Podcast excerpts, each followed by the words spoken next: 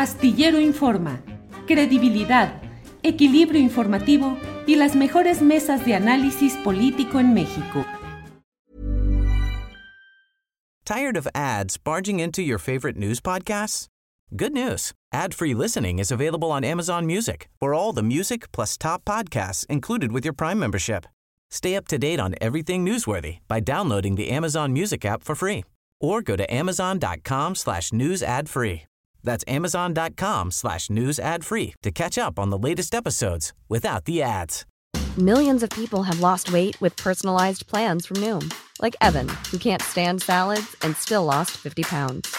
Salads, generally, for most people, are the easy button, right? For me, that wasn't an option. I never really was a salad guy. That's just not who I am. But Noom worked for me. Get your personalized plan today at Noom.com. Real Noom user compensated to provide their story. In four weeks, the typical Noom user can expect to lose one to two pounds per week. Individual results may vary.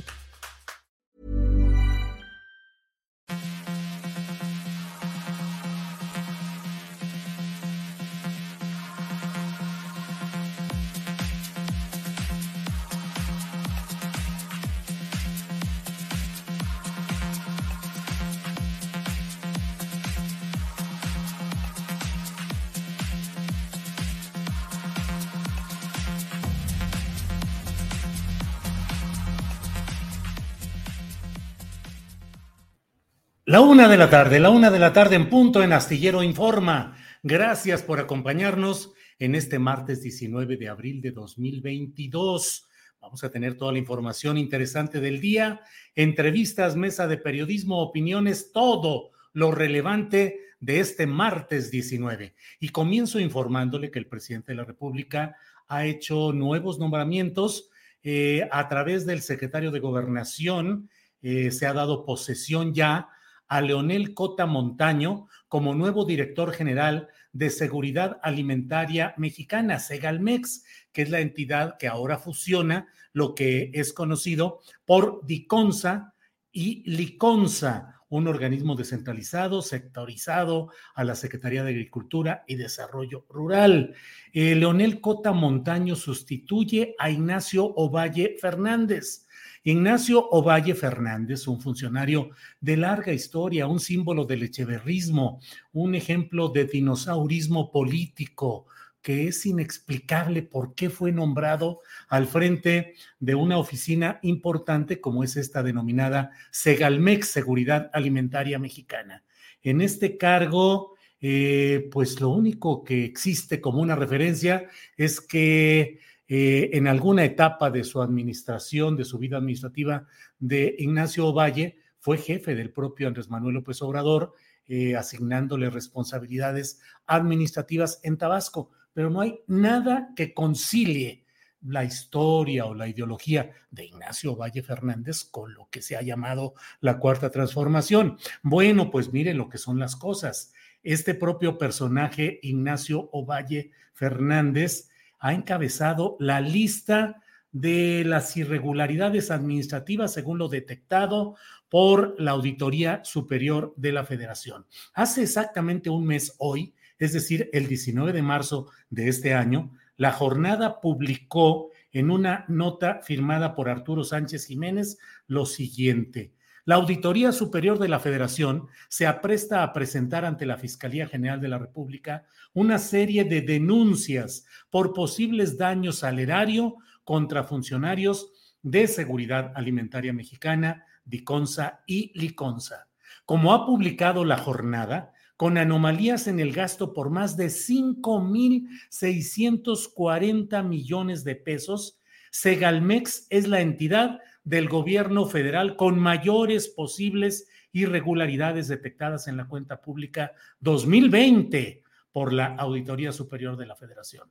Si a esto se suman los casi 3 mil millones de pesos de posibles irregularidades observadas en la fiscalización hecha a Diconsa y Liconsa, estas tres empresas superan los 8.600 millones de pesos y son casi el 40% de todas las anomalías encontradas por la Auditoría Superior de la Federación en el gasto del gobierno federal en 2020. Esto fue publicado hace un mes. Hoy lo cambian y lo nombran, no lo dejan desamparado, lo mandan a otro cargo y en ese otro cargo, pues ahí está adscrito a una nueva área que es pues casi, casi como decir, no te abandonamos, te dejamos con nuevas, eh, una nueva responsabilidad, pero pues con cobertura de seguir siendo funcionario del gobierno, porque ahora va a ser coordinador del Instituto Nacional para el Federalismo y el Desarrollo Municipal, adscrito a gobernación. En su lugar entra Leonel Cotamontaño, que es otro operador electoral, un hombre dedicado a la operación electoral que estaba en la Secretaría de Seguridad y Protección Ciudadana, fue gobernador de California Sur y bueno, de un grupo de amigos, de gente muy cercana pues al proyecto 4T, pero pues otro, un operador electoral a este mismo ámbito. Bueno, pero vamos con nuestro, nuestra primera entrevista de este día, en la cual vamos a hablar acerca pues, de lo que está sucediendo en el ámbito nacional con la discusión sobre quiénes son traidores a la patria, sobre todo a partir de lo votado el pasado domingo en San Lázaro. Pero Mario Delgado también ha sido ya realizado actos de traición a la patria. Pues para ello está con nosotros John Ackerman, académico, columnista y conductor en el canal 11 y en TV UNAM. John, buenas tardes. Julio, querido, un gusto saludarte. Buenas tardes. Gracias, John. Pues he leído algunos tweets tuyos, he estado atento a lo que has estado publicando. Y bueno, te pregunto, ¿Mario Delgado es también etiquetable como traidor a la patria? Bueno, yo empezaría por el, contexto, querido Julio. Yo creo que es este, muy profundo lo que estamos viviendo hoy en el país. Este, esta votación del domingo, a mí, para mí es muy, muy simbólica, marca un antes y después. Este, en particular, yo le llamaría el gran fracaso del el intento de personajes como Mario Delgado, pero no solamente él, sino otros, de generar este, la nueva gran coalición primor. Este, esta tendencia hacia el primor lo hemos venido denunciando desde hace pues, años, años ya, este, queriendo este, argumentar a favor de la defensa de los principios fundacionales, de cuidar la entrada al partido, de cuidar los pactos del partido Morena que nace como un instituto político fresco, nuevo, que eh, exige y, promete nuevas formas de hacer política. Y aquí, el domingo, una vez más, vemos este, pues que los periodistas son unos traidores, lo que siempre hemos estado denunciando, que, que el intento de estar pactando con ellos eh, este, eh, para sacar los grandes este, temas de la agenda nacional, pues no tiene, no tiene futuro. Y ahora, pues Mario Delgado se lanza en esta campaña nacional diciendo que son unos traidores, los periodistas que nunca nos vamos a olvidar de ellos. Eso es un discurso pues, correcto, querido Julio, es lo que siempre hemos estado diciendo desde hace años. Eh, este, y la invitación que pues, este, he estado haciendo en redes y en algunos este, artículos publicados, hay en la jornada y otros espacios, es que eh, este, me sumo me sumo a esta denuncia de que este, los que votaron en contra de la reforma eléctrica de Andrés Manuel Observador este domingo son unos traidores a la patria. Este, pero pues no vaya a ser, no vaya a ser que Julio que en dos o tres años esos mismos que estamos denunciando como traidores resultan, terminan como presidentes de Morena o terminan como coordinadores de la fracción parlamentaria de Morena o incluso como candidatos al gobernador o gobernadora este, de parte de Morena. No podemos olvidarnos de su traición. Y si recordamos históricamente, ha habido otros momentos históricos en que hemos dicho lo mismo, después de votaciones clásicas importantes en la historia de nuestra, nuestro país, hemos denunciado como traidores a otros este, este, priistas y panistas y personas de la ahora oposición. ¿Recuerdas? ¿Por qué mencionas a Mario Delgado como ¿Eh? probable traidor? Ah, justamente estamos, estamos llegando ahí, pero tenemos que dar el contexto. Uno de esos momentos históricos similares al actual fue la votación sobre FOBAPROA. ¿Recuerdas, este, Julio? Ese momento clave. Eh, al final del 90 será 96-7, eh, este, en que se hizo la votación para este, nacionalizar, estatizar esta deuda privada, fraudulenta, este, creando a FOBAPROA. ¿Y sabes quién votó a favor de FOBAPROA? Ignacio Mier Ignacio Mir, este diputado Prista, ahora coordinador de la fracción de Morena, en ese momento decíamos, no nos vamos a olvidar nunca, eres un traidor. Y mira, logró colarse a este, Morena por arte y gracia de Mario Delgado. El Mario Delgado lo pone como su reemplazo como coordinador parlamentario. Se reelige Naxio Mier en contra de los mismos estatutos de Morena como plurinominal, este, que en el estatuto de Morena es ilegal esto que de un pluri se, se reelige para el mismo cargo. Este, y tenemos otros casos, tenemos a pues, Relacionado con Manuel Bartlett, Ignacio Mier. Este, tenemos a, a, otros casos como el de Marina Vitela. Marina Vitela, hoy candidata de Morena a la gobernatura de Durango, otro amigaza este, de este, Mario Delgado, este, que en 2013 votó como diputada del PRI a favor de la reforma energética de Enrique Peña Nieto. Traidora, traidora. Este, también tenemos a pues, Mario Delgado. Mario Delgado eh, este, fue miembro del PRD hasta el último momento en que vio que tenía que saltar a Morena para mantenerse viva, vivo políticamente. Y él fue uno de los más férreos defensores de la mal llamada reforma educativa de Enrique Peña Nieto como parte del pacto eh, por México. Él desde la tribuna del Senado defendió con todo la reforma de Peña Nieto de Aurelio Nuño a favor de la calidad educativa, que en realidad fue una reforma laboral con la intención de despedir a miles de maestros, los más aguerridos y de izquierda en todo este país. Este, en ese momento también desde este, las filas obradoristas, pues gritábamos, pues traidores los que están votando a favor de esta, esta coalición del Pacto por México, estas reformas de Peña Nieto. Entonces, este, Pablo está Gómez otra vez también apoyó. Pablo ¿Eh? Gómez también apoyó el Pacto por México y ah, fue testigo en la firma formal. ¿También es un traidor a la patria? Yo no los estoy acusando de ser traídos a la patria. Lo que yo estostoy diciendo, Julio, es que tenemos que evitar, tenemos que tomar medidas ahora, ahora, pero en el caso para de que Morena se fortalezca. ¿eh? En el caso de Pablo Gómez, ¿fue un traidor? Yo creo que en su momento afiliarse al Pacto por México este, fue justamente una traición al proyecto de izquierda. Este, Miguel Barbosa, a él, ahora lo ha rescatado el presidente para una posición muy importante y ha tenido posiciones dignas cuando fue diputado federal. Este, lo que yo estoy diciendo es que Mario Delgado no tiene cara hoy para estar denunciando a otros como traidores este, por una votación en contra del pueblo, cuando él y los que él ha puesto, como Ignacio Mier y, Marina Vitela, este, vienen de esa misma historia. Lo que necesitamos hoy es que Morena fortalezca, se fortalezca como un partido movimiento desde las bases frente al fracaso de los pactos cupulares, esa estrategia de Mario Delgado de ganar elecciones y ganar votaciones a partir del pacto eh, del PRI y Morena, del primor, ¿no? Frente al fracaso de esa estrategia tenemos que buscar otra estrategia para fortalecer a Morena desde las bases, con alianza con los movimientos sociales, que realmente es el que rescate los que no son traidores y que están dispuestos a defender con todo al proyecto del presidente López Obrador, porque quien está dejando solo a López Obrador este, no son los críticos, no somos los que estamos abogando a favor de un partido fuerte que acompañe la cuarta transformación,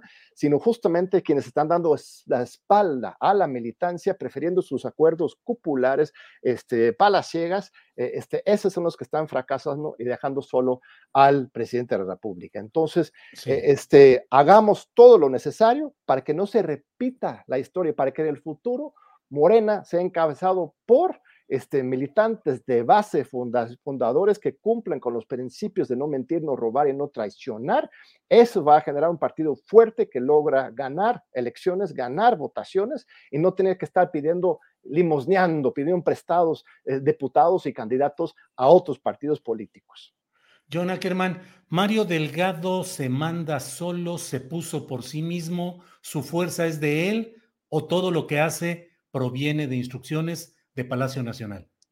Yo creo que sería muy atrevido este, afirmar lo último, de que todo lo que hace Andrés, este, Mario Delgado sería por instrucciones de López Obrador. Yo creo que esto no es el, el caso.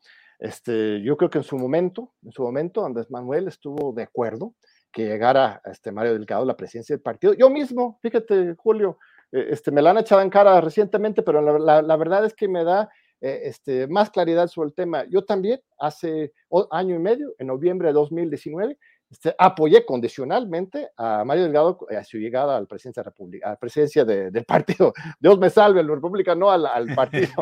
este, eh, a mí me parecía muy problemática la candidatura de, de, Muñoz Ledo, por mucho que él había logrado aglutinar algunos este, fuerzas de izquierda, me parecía un chivo de cristalería que nada más buscaba, él mismo decía, encabezar el cuarto partido político, ganar las Olimpiadas. Digo, no, no, no, vamos con, con Mario condicionalmente, porque el presidente mismo al parecer lo quiere y está prometiendo, está jurando, Mario Delgado, a tener una conducción plural, democrática, con las bases, tomar en cuenta de todos bueno, bien, vamos a tomarle la palabra porque eso es lo que al parecer sería lo más sano para el partido. Pero a los dos días, así como Lenin Moreno en Ecuador, si conoces el caso, el más cercano este, Rafael Correa llega a la presidencia de la República en ese caso y entre los primeros 100 días traiciona y, este, abusa de su poder. Eh, este Mario Delgado también está haciendo eso, este, está abusando de la confianza del presidente eh, este, como lo han hecho otros, ¿eh? otros funcionarios y otras personas cercanas al presidente, y yo este, pienso que el presidente tiene que darse cuenta de esto. Este, ¿Como quienes han abusado de la confianza en la cercanía del presidente? Este, pues Mario Delgado, él está abusando de este apoyo, este, generando, repartiendo cargos a manos llenas a sus cuates, a sus amigos, generando estructuras paralelas, este, desviando fondos incluso hacia esta organización que se llama eh, este, que la democracia siga, ¿no? Con esta colega este, Gabriela Jiménez, que es otra panista. Este, ella apoyó a Ricardo Anaya en 2018 y es la que puso a Mario Delgado como la responsable de recaudar las firmas para la revocación de mandato. Entonces, este, sí hay, hay, hay, hay este problema eh, que estamos viendo y yo creo que sería muy atrevido este, imaginar que Andrés Manuel este, no estuviera dándose cuenta de esa situación. Él mismo, su ejemplo, su ejemplo de liderazgo del partido es que él siempre consultaba las bases, siempre convocaba a los congresos nacionales ordinarios, extraordinarios, cuando era, era presidente del partido, para avalar, para debatir, para votar. Incluso en un congreso nacional extraordinario se le echó atrás, este, en primera votación, una propuesta de Andrés Manuel para aliarse con el PT, con MC, en las elecciones, eh, este, él siempre respeta y convoca a las bases. Mario Delgado, pues se parece a Peña Nieto, querido Julio. Este, se va huyendo eh, este, de las bases, no puede ni reunirse de manera espontánea con la militancia, todo tiene que estar perfectamente eh, este, producido para que él pueda dar algún discurso. Esto es, es muy problemático. Este, un partido con un liderazgo que no tiene la legitimidad de las bases es un liderazgo que pues, no sirve. John, pero me pintas un Mario Delgado superpoderoso por sí mismo, capaz de colocar a sus amigos, de repartir candidaturas, de hacer gobernadores, de hacer diputados federales. ¿De dónde le puede salir la fuerza a él? Yo no entiendo. Y te pregunto, ¿quién lo sostiene entonces ahí? ¿La apatía de los morenistas? Mucho dinero, mucho dinero, Julio. Mucho dinero. Este, mucho dinero. Sí, el, el, presupuesto para Morena el año pasado fueron 2.4 mil millones de pesos. Este es nada más el presupuesto federal. ¿eh? Este, también eh, el Comité Ejecutivo Nacional chupa, chupa todos los recursos de las 32 entidades federativas, tienen que entregarlo por medio de diferentes artimañas jurídicas a el Comité Ejecutivo Nacional. Entonces, el total que se manejó en 2021 eh, se estima, eh, rebasa los 7 mil millones de pesos. Supuestamente la mitad se regresa al INE. No me consta, espero que haya sido cierto, pero aún así la mitad es de uso absolutamente discrecional del señor Mario Delgado. No rinde cuentas a nadie. Este, el Comité Ejecutivo Nacional no fiscaliza, no revisa. Uno de los acuerdos de la Convención Nacional Morenista del 5 de febrero este, fue precisamente la este, invitación a que se haga una auditoría general de los gastos de 2021 y que se estableciera pues una plataforma de internet o algún sistema eh, para hacer transparente todos y cada uno de los gastos de, este, el Comité Ejecutivo Nacional y de Morena. Esto no se ha cumplido. Nosotros desde el Comité, desde, desde la Convención Nacional Morenista, este, mandamos una carta a Mario Delgado unas semanas después de esta Convención Nacional Morenista, haciéndole llegar este, los 21 acuerdos de, este, esta convención, ahí está en la página web morenademocracia.mx, este, pidiendo, muy amable la carta, la redactaron los mismos consejeros e integrantes del Comité Ejecutivo Nacional, eh, este, simplemente pidiendo su respuesta a estos acuerdos. Ya han pasado casi dos meses, la, firma, la, la carta ya tiene firmas de 150 consejeros nacionales estatales de Morena, 5 mil, casi 5 mil ciudadanos, y no ha respondido nada. Silencio. Ahora sí, la de Salinas, ni los veo ni los oigo. Hace unos 10 días este, se entregó otra carta, ahora la contadora Berta Luján, presidenta del Consejo Nacional de Morena, ahora con más de 200 firmas de consejeros nacionales estatales de Morena, y ahora mismo está circulándose en las redes para las firmas de los ciudadanos, con lo mismo, pidiéndole que frente al colapso institucional, la este, ignorancia de, la forma en que eh, Mario Delgado está ignorando a las bases, que ahora desde el Consejo Nacional se tome cartas en el asunto y eh, tomen algunas decisiones muy básicas de acuerdo con los eh, acuerdos del 5 de febrero este, para reencauzar la institucional del partido. Tampoco nos ha contestado Berto Luján. Entonces, es realmente una situación muy extrema. Por eso seguimos adelante con estos eventos. Este mismo sábado, querido Julio, a las 4 de la tarde en Azcapotzalco, este, se va a hacer la primera reunión de la Convención Nacional Morenista en la Ciudad de México. Eh, este, en Azcapotzalco a las 4 de la tarde va a estar ahí Paco Taibo y otros este, colegas destacados, luchadores sociales, consejeros de Azcapotzalco de toda la Ciudad de México. Y luego el domingo 24 vamos a estar en Toluca, en la plaza, la Alameda Central de Toluca, ahí donde está la estatua de Cuauhtémoc, para la primera reunión de la Convención este, Estatal Morenista del Estado de México a partir de las 9 de la mañana. El domingo va a estar Jaime Cárdenas, lo conoces bien, académico, exdiputado, exconsejero electoral, eh, este, y muchos otros consejeros y líderes de Morena. Eh, este, la gente ya está harta de que no se les tome en cuenta y están dispuestos, y eso es lo hermoso, querido Julio, están dispuestos a defender este partido, este barco tan lindo y hermoso en que todos participamos en construir antes de que lo roben los burócratas y los chapulines. Es un esfuerzo por la unidad, que no nos vengan a decir que estamos dividiendo. Quien divide son justamente los que hacen manejo discrecional de los recursos para poner a sus cuates. Este, Quienes quieren el poder, las bases, estamos buscando estar juntos, reunir esta fuerza popular de base que es el espíritu de Morena desde su fundación.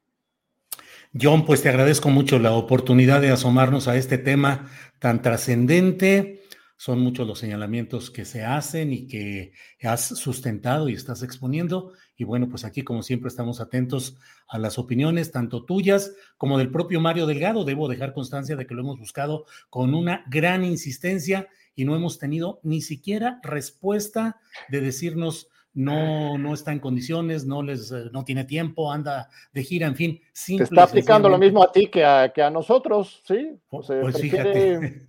Te digo, es el estilo Peña Nieto, ¿no? Solo voy donde me aplauden. Claro. Pues John Ackerman, gracias y estamos eh, abiertos a tanto a la participación de lo que tú nos propones como de otras voces en este tema tan importante. Gracias, John. Gracias, que Julio. Un, gusto, un honor este, estar contigo. Igualmente. Un abrazo. Hasta luego.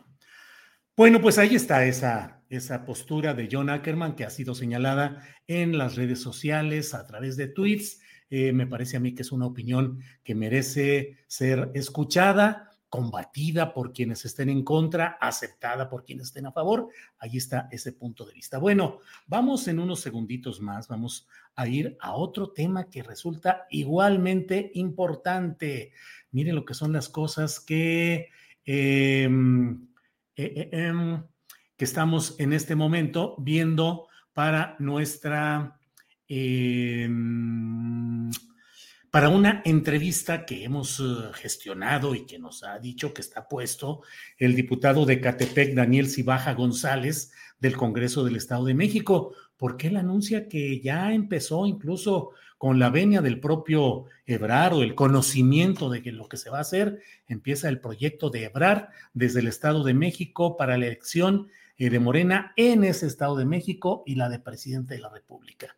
Daniel Cibaja debe estar en un rato más, quedó de, que estaría, ya debe estar por aquí para platicar con él. Él es diputado local de Morena. Daniel Cibaja, buenas tardes. Hola Julio, buenas tardes. Un saludo a todo tu auditorio, a todos Astillero Informa, que yo por cierto siempre fui, eh, siempre fui muy, te escuchaba todo el tiempo cuando estabas en otro lado en la octava, siempre estuvimos ahí pendientes. Un saludo. Gracias Daniel. Daniel, eres diputado local de Morena en el Estado de México. Así es, soy diputado de Catepec, de Morena, del Estado de México, Distrito 42. Aquí andamos dando la batalla en el Congreso local. ¿Con ya con la bandera de Marcelo Ebrar para 2024? Sí, claro, Julio. Fíjate que es una iniciativa propia que yo tomo. Por ahí salió una nota en proceso que la verdad el equipo de comunicación de tu servidor tuvo un error. No es correcto que el canciller vaya a recorrer, no. Lo que yo le planteaba es por iniciativa propia. Yo siempre he, visto en él un personaje idóneo. Yo soy fundador de Morena, soy militante de base de Morena. Yo fui COT, yo, el COT es prácticamente ser la estructura más básica del partido.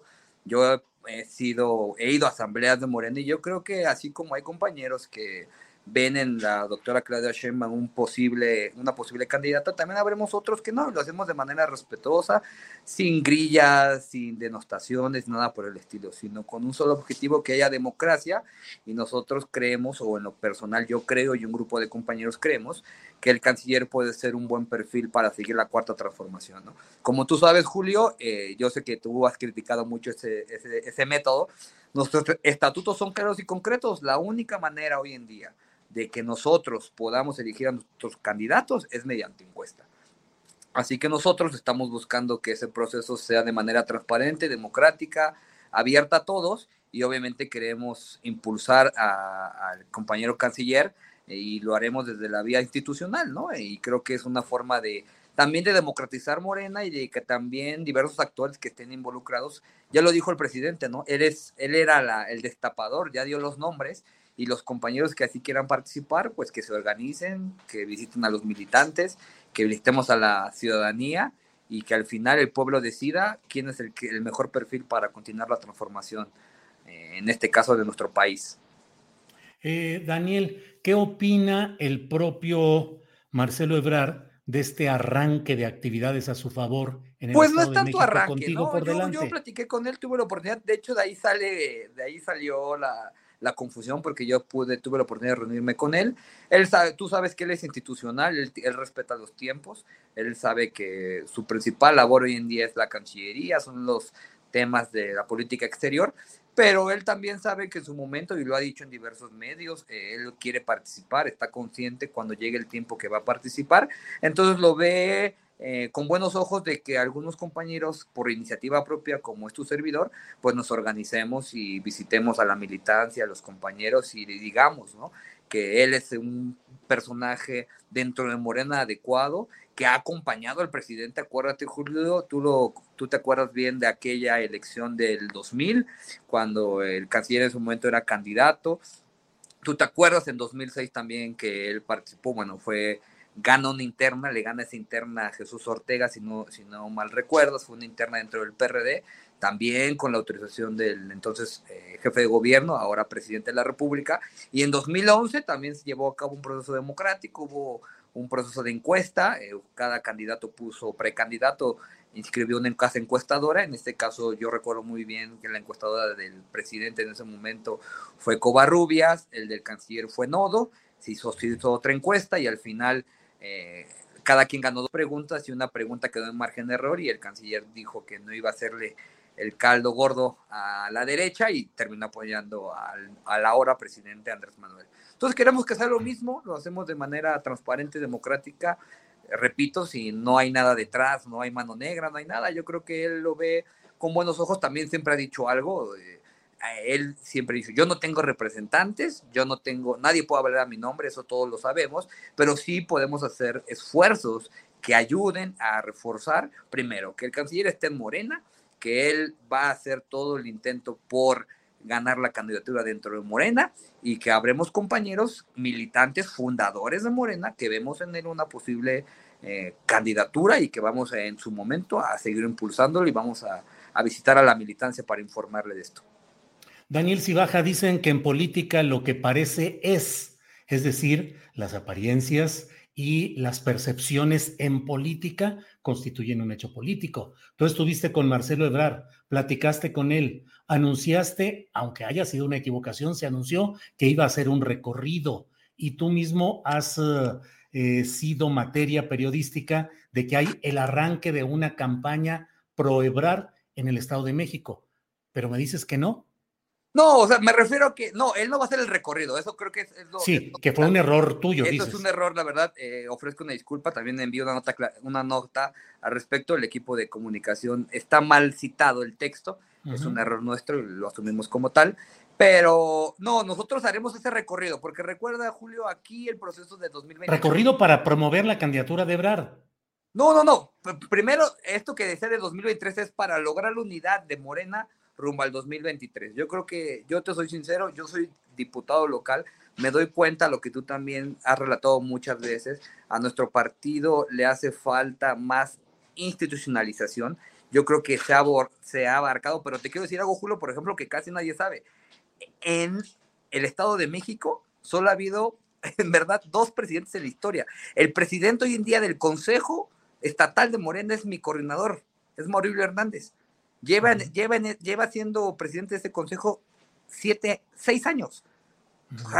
no, no, hemos, no hay vida partidista oficial en Morena en rumbo al 2023. Gracias ahí a la gestión de la, del Comité Ejecutivo Nacional, hace unos meses se nombró a la compañera Marta Guerrero, que está haciendo un gran esfuerzo, pero yo sí veo ahí una gran oportunidad primero para reunirnos con todos los compañeros, llamar a la unidad rumbo 23 y claro, en ese mismo, en ese mismo esfuerzo, si hay compañeros que simpatizan con el canciller Marcelo Ebrard rumbo a 2024, claro que invitarlos a que hagamos un esfuerzo nosotros, los militantes de Morena, para ayudarle y para que dentro de Morena impulsar su candidatura, sin duda. Pero sí creo que ahí fue la confusión. El canciller no hará ningún recorrido, nada por el estilo. Es un esfuerzo que haremos nosotros. Nosotros ya llevamos trabajando mucho tiempo, Julio. Yo soy fundador también de una AC que en su momento se llamó Movimiento Progresista, la firmamos en 2015, este, y es un esfuerzo de muchos compañeros que te podré decir, no solamente soy yo, ¿no? Hay muchos referentes en el Estado de México que hemos trabajado en este tema y seguiremos trabajando, compañeros de Tlanepantla, de Coacalco, de Nicolás Bravo, de Iztapan de la Sal, de Tultepec, de Tultitlán, y yo creo que en, en el ánimo de, fortalecer nuestro movimiento y también, obviamente, de nosotros declarar nuestra simpatía por el canciller, se pueden hacer ambas cosas. Porque sí te quiero decir algo, Julio, porque sí. está, y lo digo porque inclusive me sorprendió a mí las reacciones de una foto y una declaración este, banquetera que se haya hecho tan grande, porque es, no está válido que hagamos eso por el canciller y sí está válido que se haga por otros candidatos. ¿Por qué sí está válido que vayan senadores de la República a estados a decir la, el mejor perfil es, es la compañera Claudia Sheinbaum, que lo hacen bien? Pues está bien, eso es democracia, nosotros también lo queremos hacer, no vemos ningún, ningún problema. No, yo no vi que se hiciera un tema importante o un escándalo cuando eh, senadores de la República hoy, vaya, hoy todos los, cada semana salen a los estados a decir que, que Claudia Sheinbaum es el mejor perfil y que se sumen a su esfuerzo. Qué bueno que lo hace, así es la democracia. ¿Qué habría de malo en que nosotros hagamos lo mismo y nosotros dentro de Morena como militantes lo hagamos? Yo no veo ningún, ningún problema y no veo que sea el arranque de nada sino simplemente la consecuencia de un trabajo que ya venimos desarrollando desde hace mucho tiempo. Repito, nosotros es una C que hemos fundado hace mucho tiempo, ya hemos trabajado en la materia, se puede, ahí hay inclusive, no sé si recuerdas, eh, Julio, hace mucho tiempo, por ahí del 2010, el canciller fundó algo que se llamó Fundación Equidad y Progreso. Esto, posteriormente, después de eso, fue un resultado ahí habrá que hacer un análisis político si resultó o no. Y después de eso, nosotros seguimos dando la batalla dentro del PRD. A partir de ahí se funda Movimiento Progresista, que es una AC que se buscó y que nosotros seguimos trabajando y que lo hemos seguido haciendo. Tal vez no ha sido mediáticamente porque pues somos compañeros de base, ¿no? No, no somos militantes de base, pero yo en ese momento por eso no veo ninguna complicación ni veo nada, nada del otro mundo. Sí me sorprendió Julio y agradezco mucho el espacio que inclusive haya sido nota nacional, ¿no? Cuando en verdad pues fue, tú puedes ver mi Facebook, fue una foto, me preguntaron de una declaración, este, ahí fue lo, lo, que nos equivocamos aquí en el, en el equipo de comunicación y de ahí fue que se hizo la nota, pero no, no, no agradezco, quiero dejar claro esa propuesta que tenemos. Daniel, pues muy bien, muchas gracias. A ver qué opina el grupo Texcoco, que es el que domina la política mexiquense. Bueno, yo me llevo muy bien con ellos, son mis compañeros. Este, aquí todos somos, todos somos un equipo. Está bien. Este, yo creo que aquí todos los compañeros, creo que eso hay que dejar de, hay que, Morena necesita la democracia, más democracia que todos participen. Aquí Morena no es de nadie, Morena es de los militantes, Morena es de la gente de base y creo que en, medida de que nos, de nosotros en verdad es algo que tú has dicho mucho en tus columnas y que en verdad tienes razón, que en verdad la militancia se ha tomado en cuenta, que en verdad la militancia sea partícipe de la toma de decisiones, que no sea mediante ahí un, un, un, tema legal de que tal encuesta ya salió, tal, no, que en verdad, Julio, te voy a decir algo, no hay comités municipales, imagínate, no hay comités, este, te repito, un presidente del consejo estatal de Morena durante siete años, yo creo que eso no se ha habido, nunca se había visto, y no es culpa del profesor Maurelio, es culpa de que no hemos logrado generar la institucionalización correcta para que Morena tenga una vida propia, tenga los comités de bases fuertes y sean ellos y sea la militancia las que tomen las decisiones, porque si no nos pasa lo que tú ya decías, por ejemplo, del Verde aquí en Coacalco, la diputada que votó en contra. Esa compañera, pues nunca, yo soy de ese, yo soy de este municipio, nunca ha hecho vida partidista en Morena, nunca ha tocado puertas en favor del presidente, pues ¿qué esperábamos? Claro. Pues, ahí está Bien. la consecuencia, ¿no? Votó, votó, en contra de la reforma del presidente. Así que es lo Daniel que te, y te agradezco mucho tu espacio. Ojalá sea el primero de muchas veces que nos vemos. Órale, Daniel, muchas gracias. Buenas tardes. Un abrazo. Hasta luego. Hasta luego. Gracias. Bueno, pues vamos enseguida a nuestra siguiente entrevista, que es con el diputado de Morena, Joaquín Cebadúa, y secretario de la Comisión de Medio Ambiente. Joaquín, buenas tardes. Buenas tardes, mi querido Julio, un gusto saludarte a ti y a la gran cantidad de gente que sigue el, Astillero Informa todos los días. Gracias, Joaquín. Brevemente, porque he seguido tu, tu, abordaje a ciertas cuestiones como lo de la Sierra de San Miguelito de San Luis Potosí, que como parte de, de, mi carrera profesional estuve 11 años en la CONAM como servidor público de carrera. O sea, primero como subdirector de participación social, soy sociólogo de formación. En el noroeste me tocó ver toda la problemática de la pesca en el Golfo de California, la de Vaquita Marina además luego como director de un área protegida en, en Sinaloa y posteriormente ya de vuelta a mi estado en Chiapas como director regional para Chiapas y Oaxaca, pues dos de los tres estados con la mayor biodiversidad del país y con todos los conflictos socioambientales que esta biodiversidad en este contexto que vivimos genera, ¿no? Nada más como antecedente. Bien, Joaquín, gracias pues por este contexto que nos permite darle eh, pues la, textura adecuada a lo que quiero preguntarte. ¿Qué sucedió? Tú estuviste presente el jueves pasado en San Cristóbal de las Casas cuando grupos de choque impidieron que se realizara una asamblea informativa sobre humedales y otras acciones ambientales y que incluso no pudo participar la propia secretaria del Medio Ambiente, Luisa María Albores, a quien entrevisté ayer y ella reconoció que su carro fue cuando menos perseguido por algunos de estos grupos. ¿Qué fue lo que sucedió, Joaquín? Sí, te pongo un poquito en contexto. En, Chiapas, el, sexenio anterior, hubo un proceso de descomposición de la vida pública muy marcado eh, en el tema de notarías y, posesión irregular con escrituras apócrifas de terrenos. Hubo un proceso de corrupción en el registro público de la propiedad, hubo un grupo de notarios, muchos de los cuales ya se les retiró la licencia, otros que están enfrentando procesos penales, que ubicaron terrenos donde había problemas o que eran de propiedad federal eh, eh, o propiedad estatal y emitieron escrituras sobre ellos.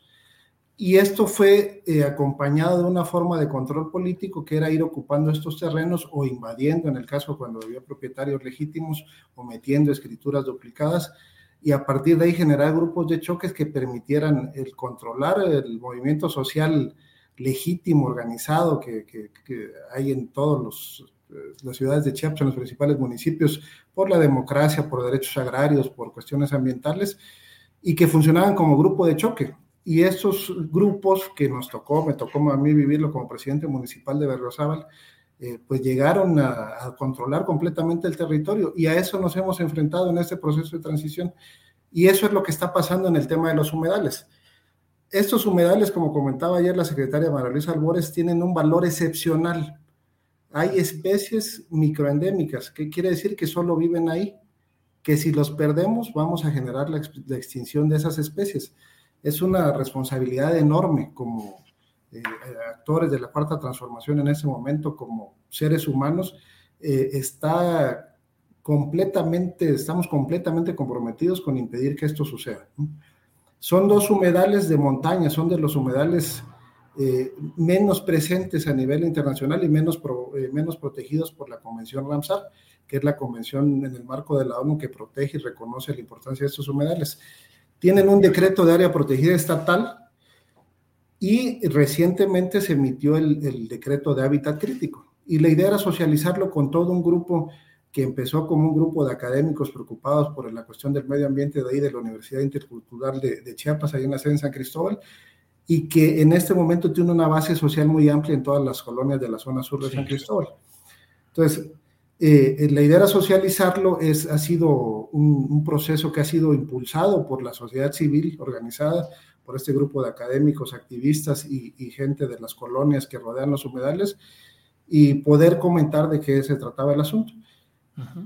Ha habido una serie de invasiones recientes basadas en este tipo de escrituras, a decir del propio alcalde Mariano Díaz Ochoa, que estuvo ahí con nosotros ese día, que ha generado este grupo de choque que, eh, algunos de ellos creen tener eh, un interés legítimo y otros que están al frente saben perfectamente que no es así, pero han vendido, subdividido, comprado e invadido a sabiendas de que es un predio que está sujeto a una regulación eh, especial que tiene que ver con el derecho a medio ambiente sano que tenemos todos los mexicanos y mexicanas. Entonces llegamos, es un grupo con el que tenemos relación desde que estaba yo en CONAM, en 2015 más o menos empezamos a tener interlocución. Eh, Pasamos y desde que pasamos hacia el sitio, llegamos 20 minutos antes más o menos de la hora del evento, ubicamos que en un lugar ahí donde está una invasión reciente se estaba juntando un grupo de personas, algunos de ellos con machetes. Luego dijeron que no, pero sí hay fotos donde se ven las personas que estaban con machetes. Eh, hicimos un primer llamado de alerta, que pedimos que se reforzara la, la, seguridad en el sitio para que se pudiera llegar a cabo el evento, porque en el sitio del evento ya había mujeres, niños, hombres de las colonias de la zona sur que estaban con todo el interés de conocer eh, de viva voz de la secretaria el proceso de implementación paulatina del decreto de hábitat crítico. Estamos en eso cuando recibimos el aviso de que venían avanzando hacia acá y que ya se habían juntado más. Compañero León Ávila salió a, a filmar y se le vinieron encima, ya estaban muy cerca. Salimos detrás de él dos o tres más le habían quitado el celular y lo estaban sujetando por el cuello desde atrás, ahorcándolo, o sea, con una violencia extrema, fuerte, nos tuvimos que meter tres o cuatro, separar y empezar un proceso de, tratar de atemperar los ánimos y, e identificar cuál era el objetivo de estas personas. Entendemos que hubo una confusión, había un grupo que impidió la entrada de la secretaria María Luisa Álvarez y este grupo que estaba acá donde iba a ser, eh, tener lugar el evento, creyó que ya había pasado en un vehículo previo donde la que estaba llegando era la secretaria de Medio Ambiente del Estado, la Marie-Rose Bonifaz, la licenciada Marie-Rose Bonifaz, y, y, fueron precisamente con la idea de retenerla ahí y según ellos establecer un diálogo, estos diálogos bajo retención que evidentemente no pueden ser diálogos fructíferos. ¿no? Y pues, después dijeron, pueden retirarse la secretaria de Medio Ambiente, puede retirarse usted, pero la demás gente se queda. Y tardamos una hora en, en, un diálogo que de repente subía de tono, luego lográbamos que se bajara, hasta que pudimos salir todos los asistentes que estábamos ahí, alrededor de 200 personas, bien marchando juntos, con la frente en alto, con la absoluta certeza que la razón estaba de ese lado. Claro. Pues Joaquín Cebadúa, diputado de Morena, que estuvo presente en este hecho que nos está relatando, gracias por el contexto, por la información general de estas eh, falsificaciones notariales de propiedades en esta área de Chiapas y otras maniobras parecidas. Y bueno, pues estaremos atentos a lo que suceda por allá. sí, ahí, ahí, lo mencionabas ayer tú, hay eh, esta presión constante entre la necesidad de la gente de tener un espacio para el desarrollo de una vivienda digna, eh, la necesidad que tenemos de proteger ciertos espacios que tienen un valor ambiental que garantice el derecho a un medio ambiente sano, y estos grupos organizados eh, eh, de vividores que se dedican a vender lotes irregulares y hacerse de una fuerza de choque.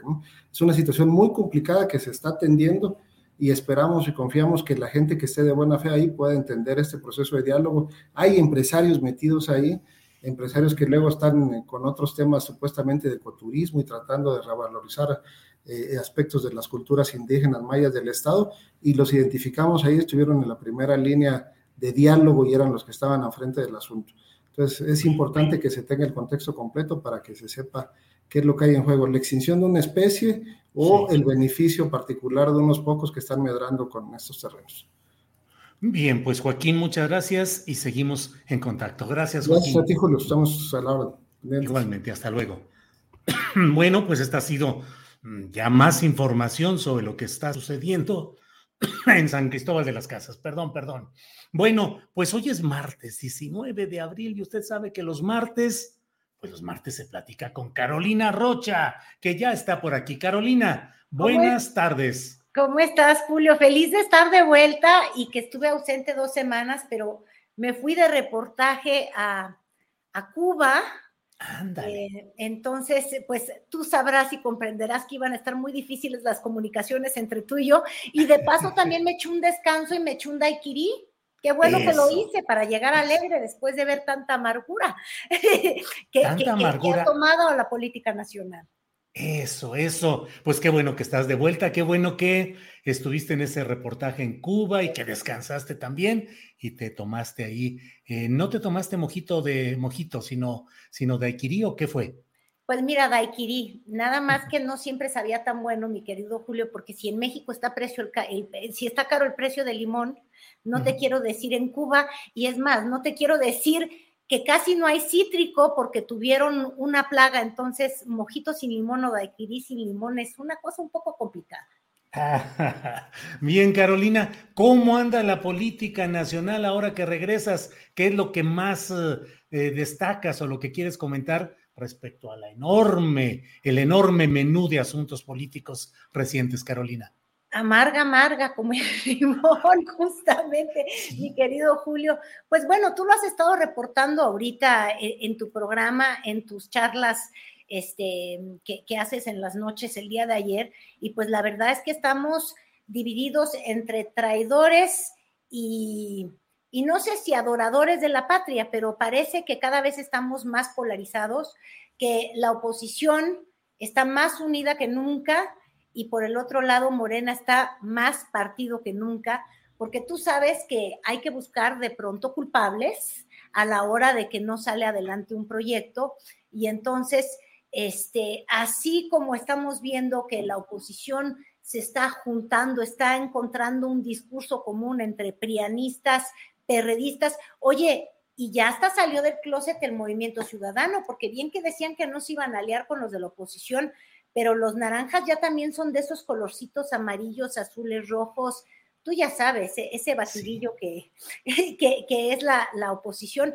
En fin, ellos ya encontraron un discurso que es decirle no al presidente, mientras que en Morena ya están queriendo cobrar facturas y uno puede empezarlo a ver, Julio, este, para decir cómo es posible que esta reforma constitucional no fue aprobada el día domingo este, se ve como un revés al presidente cuando uno lee la prensa del día lunes, la de ayer.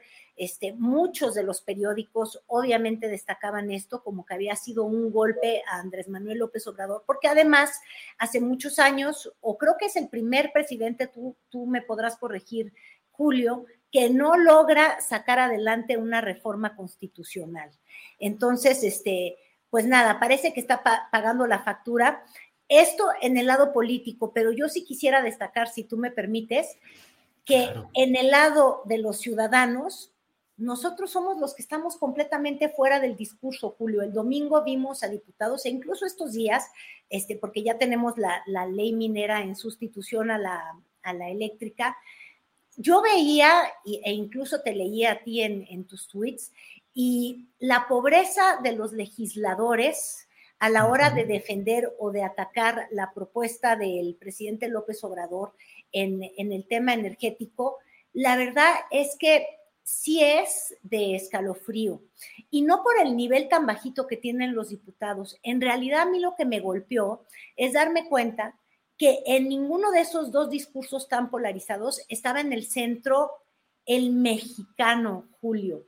Este, yo te quiero decir que es tan sencillo de pronto ir a la frontera y darte cuenta que muchos mexicanos fronterizos de pronto prefieren incluso vivir del lado americano. Imagínate tú, eso parece hasta descabellado, ¿sí o no?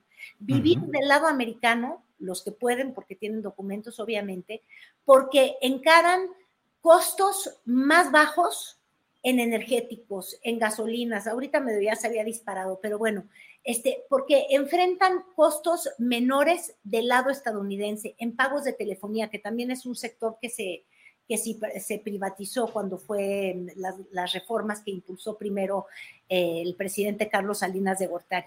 Pero nadie está poniendo al centro al mexicano. ¿Cómo después de la reforma de la reforma, la de Peña Nieto, este, los mexicanos no vimos costos energéticos bajar, ¿no? E, eso es una realidad. ¿Por qué los de Morena no hicieron énfasis en eso? ¿Por qué no parecía o por qué nunca parece atractivo para los políticos poner en el centro de debate a los ciudadanos? ¿O por qué, por ejemplo, em, los mismos priistas o panistas que dicen que está muy mal que esté estatizado eh, los energéticos, no, no se remontan al pasado en el que efectivamente este, teníamos una participación brutal del Estado en, el sector energético y tampoco tuvimos unas empresas de clase mundial. Y yo creo que detrás de todo eso es que nunca hicimos la competencia real, es decir, hubo tanta corrupción, ahí sí tenía bien el diagnóstico el presidente López Obrador, tanta corrupción y entregadas casi, casi que por regalito las, la, capacidad de invertir en el sector eh, de parte del gobierno, que en realidad no hay competencia. Pero la pregunta es, ¿eliminas la corrupción o eliminas la competencia? Y yo creo que en eso estamos enfrascados y por eso está tan amarga ahorita la, vida nacional. Y yo creo que para los ciudadanos, para los mexicanos que estamos de a pie, este, ni antes ni después, y quizás tampoco mañana, vamos a estar encarando este, precios de energía más bajos, porque en realidad nada cambia en la sustancia, Julio. Hemos tenido reformas, reformas y más reformas, y no, nunca se ven traducidos a la hora de lo que mm, encaran el bolsillo el mexicano de a pie. Carolina, ¿te parece entonces que esta discusión tan polarizada, en la cual, como tú dices, unos son o son acusados de traidores a la patria y otros, pues, a suponerse que son adoradores de la patria.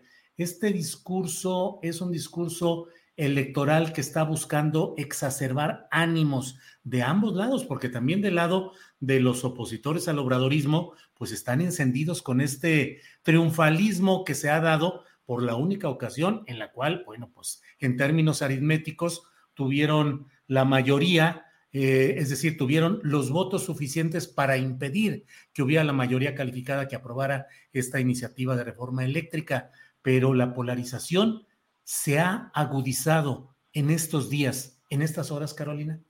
Yo creo que sí se ha agudizado y lo peor del caso es que en la política los políticos están más extraviados que nunca y sin brújula. Cuando uno observa los discursos que se pronunciaron desde la desde la Alianza Sí por México para echar para atrás esta reforma energética del presidente López Obrador, Julio, lo único que veías como argumento era, usted no quiso negociar con nosotros y mire, tome la barbón, te voy a dar un batazo. Este, ustedes en Morena no nos consultan y ahora nosotros no les vamos a aprobar nada. Es como un discurso de que te quiero entorpecer todo, pero en ese discurso te lo vuelvo a subrayar ¿Dónde están los mexicanos que esta alianza opositora quiere gobernar? Está perfecto. Entonces ellos decidieron que no le concedían al presidente López Obrador esta reforma. Pero entonces quiere decir que vivimos en el esquema perfecto. Quiere decir que esa reforma que se aprobó con el presidente eh, Enrique Peña Nieto realmente era la panacea y rindió los frutos, porque ahí es muy sencilla la evidencia, Julio, tendríamos que estar viendo los recibos de la luz, ¿no? Por ejemplo, este, el pago que hacemos los, los mexicanos cada día en gas, en tantas cosas que, que se abrieron justamente con la reforma peñista. Y desgraciadamente vas a ver que para los mexicanos, para el grueso de la población, pues no pasó nada. Eso es lo que está festejando la, oposición, de verdad eso es lo que festeja. Yo sí creo ahí que hay una, híjole, que hay una carencia para presentarnos a los mexicanos alternativas que nos mejoraran el asunto. Qué bueno que quisieron enmendarle la plana al presidente López Obrador diciendo el Estado nunca ha sido la solución para dar abundancia en el, en el sector energético a los mexicanos. Yo incluso podría coincidir, este, Julio, yo veía entré en una discusión que luego ya no me rebotó Gerardo Fernández Noroña, donde yo decía, bueno, la gran mentira para los mexicanos ha sido el petróleo es nuestro y la riqueza es nuestra. Pues sí, el subsuelo parece que es nuestro, como ahora parece que va a ser nuestro el litio, pero si tú no haces nada con esos recursos nuestros para beneficiar a los mexicanos, pues lo mismo que es que no tengamos nada. ¿A qué me refiero? Este, el, el oro negro, el petróleo que tanto nos tenía que dar, nos dio. Tú volteate a ver a Pemex, la quebraron, Julio, y eso es lo que, lo que ha estado ausente en el debate de, de todos los diputados, ¿eh? ahí sin, sin excepción de ningún bando la quebraron, la usaron como la caja durante años que tuvo el PRI para comprar votos. Como ejemplos tienes el Pemex Gate, ¿te acuerdas? Cuando, cuando, cuando llegó Fox, trataron de robarse la elección con dinero del petróleo de los mexicanos. Luego llegó Fox con un momento que parecía el jauja para, para, los precios de los energéticos, con excedentes que le llegaron a, a todos los estados ¿Qué hicieron con ese dinero? ¿Se, se mejoró la forma en la, que, en la que produce Pemex? ¿Se reinvirtió en la empresa del Estado? No, lo único que hicieron fue aumentar el gasto corriente, este, dar más programas, pero todo electorero, y no se hizo nada siendo dueño de los energéticos para favorecer a los mexicanos. Entonces, yo sí creo que estamos extraviados por todos lados. Ver ahorita festejar eufórica esa alianza del Sí por México, nada más porque le dieron un, un trancazo al presidente, dices, oye, ¿y si el trancazo al presidente es un trancazo también a los mexicanos? ¿Qué le estás ofreciendo a los mexicanos que mejore la forma en la que gastan en, energía o para que realmente tengamos energías limpias, ¿no? Que fue uno de los discursos que más, que, más socorridos fueron, o para que no utilicemos este, estos energéticos fósiles. Llegó una opción, no, nada de eso, Julio, estamos metidos en la vil propaganda este, e, e, electoral. Sí. Eh, fíjate, Carolina, yo estuve atento, me aventé horas y horas todo el famoso debate y realmente como lo publiqué y como lo has comentado ya aquí, me impresionó el nivel eh, panfletario de discursos muy elementales, muy en lo propagandístico, muy en lo circunstancial. Y bueno, la verdad es que yo como reportero que fui y cubrí muchos debates en la Cámara de Diputados y en la Cámara de Senadores, había personajes del PRI, del PAN, del PRD, de la izquierda, que planteaban discursos de fondo, que eran discursos memorables. Y ahora me quedé con un discurso muy elemental de Ignacio Mier, verdaderamente siendo el coordinador de los diputados de Morena, con un nivel discursivo e intelectual muy bajo, muy pobre. Luego escuché a este fanfarrón como niño peleonero de Alito Moreno. Y luego vi al panista Jorge Romero con una teatralidad y una gesticulación que con todo respeto, pues me recordó a Antonio Espino, clavillazo ahí, moviéndose con todo esto. ¿Tú qué, qué, qué piensas de estas actuaciones de estos diputados en este domingo pasado, Carolina? Pues igualito que tú, Julio, me parece lamentable. Estos fueron a comprar sus frases hechas ahí al Hallmark, como dicen los gringos. Este, obviamente, pues no, ¿verdad? De la 4T no la compraron en, en Hallmark, sino sé que fueron a la Revolución Cubana a agarrarle y fusilarle alguna frase al Che Guevara. Pero de verdad, sin imaginación. Y como te insisto yo, teniendo ejemplos tan claros, tan fácil que sería ir a la frontera norte y documentar cómo se paga menos por la energía de un lado y del otro de la frontera, ¿no? Cuando en el fondo este, ambas naciones consumen eso, energía, luz, o para denunciar los saqueos que durante años se hicieron este, al sector. Eh, por, ejemplo, desde el lado de, de, Morena, o del lado de Morena, justamente insistir y decir, bueno, tuvimos esta discusión hace seis años tuvimos una reforma y esa reforma no se tradujo en nada. ¿Dónde están las mentiras que hubieron con esa reforma de la apertura al, sector? Porque yo insisto, ¿eh? Toda, todos estos políticos neoliberales que en realidad no, no son de derecha, este, Julio, de derecha en el sentido más liberal, de permitir la, la competencia del mercado.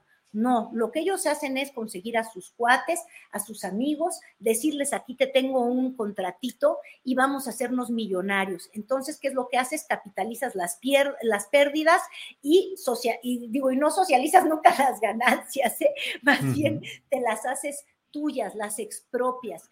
Y es terrible porque, porque nadie está ayudando a tener claridad en, en lo que deberíamos estar, que es ¿Cómo es posible que hemos fracasado años con años teniendo tantos recursos naturales que además, déjame decirte una cosa, Julio, se agotan, ¿eh? El petróleo se va agotando y se fue agotando. Y además teniendo países que son un ejemplo de cómo no se hacen las cosas, porque incluso Brasil, que tiene la riqueza que tiene, eh, hemos visto cómo padeció de la corrupción de Odebrecht, que por cierto, también la padecimos aquí en México. Voltear a ver lo, que ha pasado con la empresa este, venezolana, con el Estado y su petróleo. Yo sí creo que hay una, una pobreza porque en realidad lo único que están viendo, lo único que sí monetizan y contabilizan estos legisladores es el 2024. Incluso yo hoy en la mañana decía, bueno, tan está el 2024 de frente que no hubo candidato, candidato presidencial, que no hiciera una gran declaración respecto a la ley minera o respecto a la falla o no falla de la ley energética, porque ahí viene una bandera de decir, este, queremos un Estado fuerte, o bueno, pátridas, ya, ya no sé ni cómo decirte, ¿no? Con esta nueva imagen de que se es o traidor a la patria o amador de la patria. Pues Carolina, muchas cosas amargas, esperemos que haya algunas dulces y que haya manera de brindar con un mojito, con un tequila o con un mezcal por cosas buenas que puedan llegar. Cierro solo preguntándote, Carolina, ¿crees que este no y esta actitud de la mm, de los opositores unidos y muy triunfalistas vaya a frenar la reforma electoral y la pretensión de militarizar ya explícitamente la Guardia Nacional? Pues mira, ahora sí ya están actuando como bloque, porque teníamos justamente hace quizás unos ocho meses que, teníamos esta discusión, todavía hablábamos del PRI como el partido chumultrufia, como dice una cosa, dice la otra. Este, o, o, ¿cómo era el cómico que decía sí, sí, pero no, no? Este, bueno, pues el, partido Cantinflas, ¿no? En el que todo cabía. Yo creo que el PRI, de alguna manera, ya comprendió que tiene que apostarle a ser, como dijo el presidente quizás, ¿eh? el apéndice del PAN, unirse a, ese bloque opositor si ha de sobrevivir, porque en el prismo los que sí han ganado son sus gobernadores, Julio. Este, acaban, salen, salen del cargo perdiendo sus elecciones y a ellos sí les dan una embajada y a ellos sí les están ofreciendo una posibilidad del futuro y quizás con ello está incluido la impunidad. Pero al PRI como, partido no, no le ha favorecido estos acuerdos que han hecho sus exgobernadores y yo creo que por fin se, se dieron cuenta en el PRI que, que pues eran usados de manera brutal pero ahora están en esta alianza con, un partido de derecha que no se les parece en nada, quizás solamente en, la era este, neoliberal, y, pues le están apostando al PAN para sobrevivir. Este, yo la pregunta que, que haría es si este bloque está leyendo bien lo que requieren las personas que no están con el proyecto del presidente Andrés Manuel López Obrador. Si se trata nada más de golpear por golpear o ofrecer una alternativa. Y yo creo que no han sabido todavía ofrecer ninguna alternativa. Entonces, este, si se oponen de esta manera tan vehemente a la ley electoral, posiblemente en el discurso va a ser, estamos defendiendo la autonomía del INE, mientras este, por el lado del gobierno van a decir, quieren autoridades corruptas, ¿no? Este, Y otra vez va a ser traidor, no traidor. Pero yo creo que el país va a seguir esperando, ¿eh? En esta lucha política, el país sigue esperando. Carolina, pues bienvenida de regreso a México, a, esta, a este espacio de los martes y espero que nos veamos la próxima semana, Carolina. Oye, yo también, Julio, nada más te quería sugerir algo que te asomaras. Fíjate que antes de entrar contigo este, a este comentario, veía yo cuáles eran los trending topics, dije, no vaya a ser que ya me cambió, ves que aquí la realidad cambia como los calcetines o como los votos de los del Partido Verde que se van de un partido al otro. Este, en un día ya les cambia la, la visión y la psicología. Y entonces veía los trending topics, el salario rosa, y dije, ah, caray, ¿cómo? Y es el del Estado de México, para que veas también cómo funcionan las, las redes, ¿eh?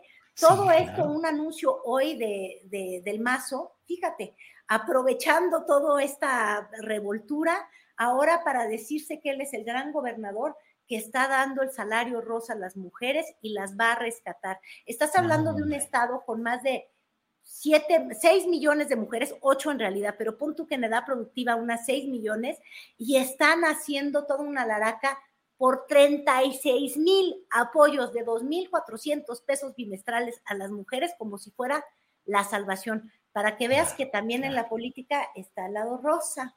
Claro, imagínate nada más. El holograma que dice gobernar el Estado de México, Alfredo del Mazo, haciendo lo que sabe hacer, pura publicidad. En eso pura propaganda vacía, 2.400 pesos bimestrales y ya le llama salario. Rosa, Dios mío, las mujeres merecemos algo más, ¿no? Carolina, muchas gracias como siempre y espero que nos veamos el próximo martes. Gracias, Carolina. Gracias, Julio. Hasta luego. Gracias. Bien, pues eh, es el martes 19 de abril, son las 2 de la tarde con 3 minutos y vámonos de volada a lo que sigue. Y miren, lo que sigue hoy es nuestra mesa de periodistas de los martes. Ya está ahí Temoris Greco, a quien saludo con gusto. Temoris, buenas tardes. Hola, hola, hola Julio. Oye, se ve que va a estar muy, muy interesante la, la mesa de hoy porque vamos a tener el, el, el, blanco y negro, ¿no? O sea, este, está Arturo aquí de la, de la, de la conciencia oscura y por supuesto nuestro santo padre Arnoldo eh, como, como la conciencia blanca. Va a estar muy bueno esto. Santo Padre Arnoldo. Gracias, Temoris. Eh, Arturo Rodríguez, buenas tardes desde ese espacio eh, con fondo negro. Arturo. Muchas gracias, muy buenas tardes, qué gusto saludarles. Una disculpa que pues en semanas recientes no había podido estar eh, con la eh, puntualidad y asistencia que eh, tengo comprometida en este espacio. Les suplico me disculpen a, ti, Julio, a ustedes y, y naturalmente a los espectadores que cada vez son más en este canal. Muchísimas gracias. Ahora sí, al contrario, Arturo, gracias por estar eh, con tanta chamba que traes, que de veras a mí me impresiona y que tengas espacio para estos martes. Te lo agradecemos mucho. Arnoldo Cuellar ya dijo eh, Greco que el Santo Padre Arnoldo. Yo aguanto vara, ya sabes. Yo, yo, quería, yo quería decirle a Arturo que ojalá esté a la altura de Dani Barragán, mano, porque tiene ahí un paquete pesado. Sí, sí, sí. Ya está muy bien cubriendo esas cosas. Yo creo, yo creo que por eso va a pasar como al, al, negro. Algún seleccionado nacional es que no vienen a la convocatoria y sale mejor el, el, jugador que lo suple.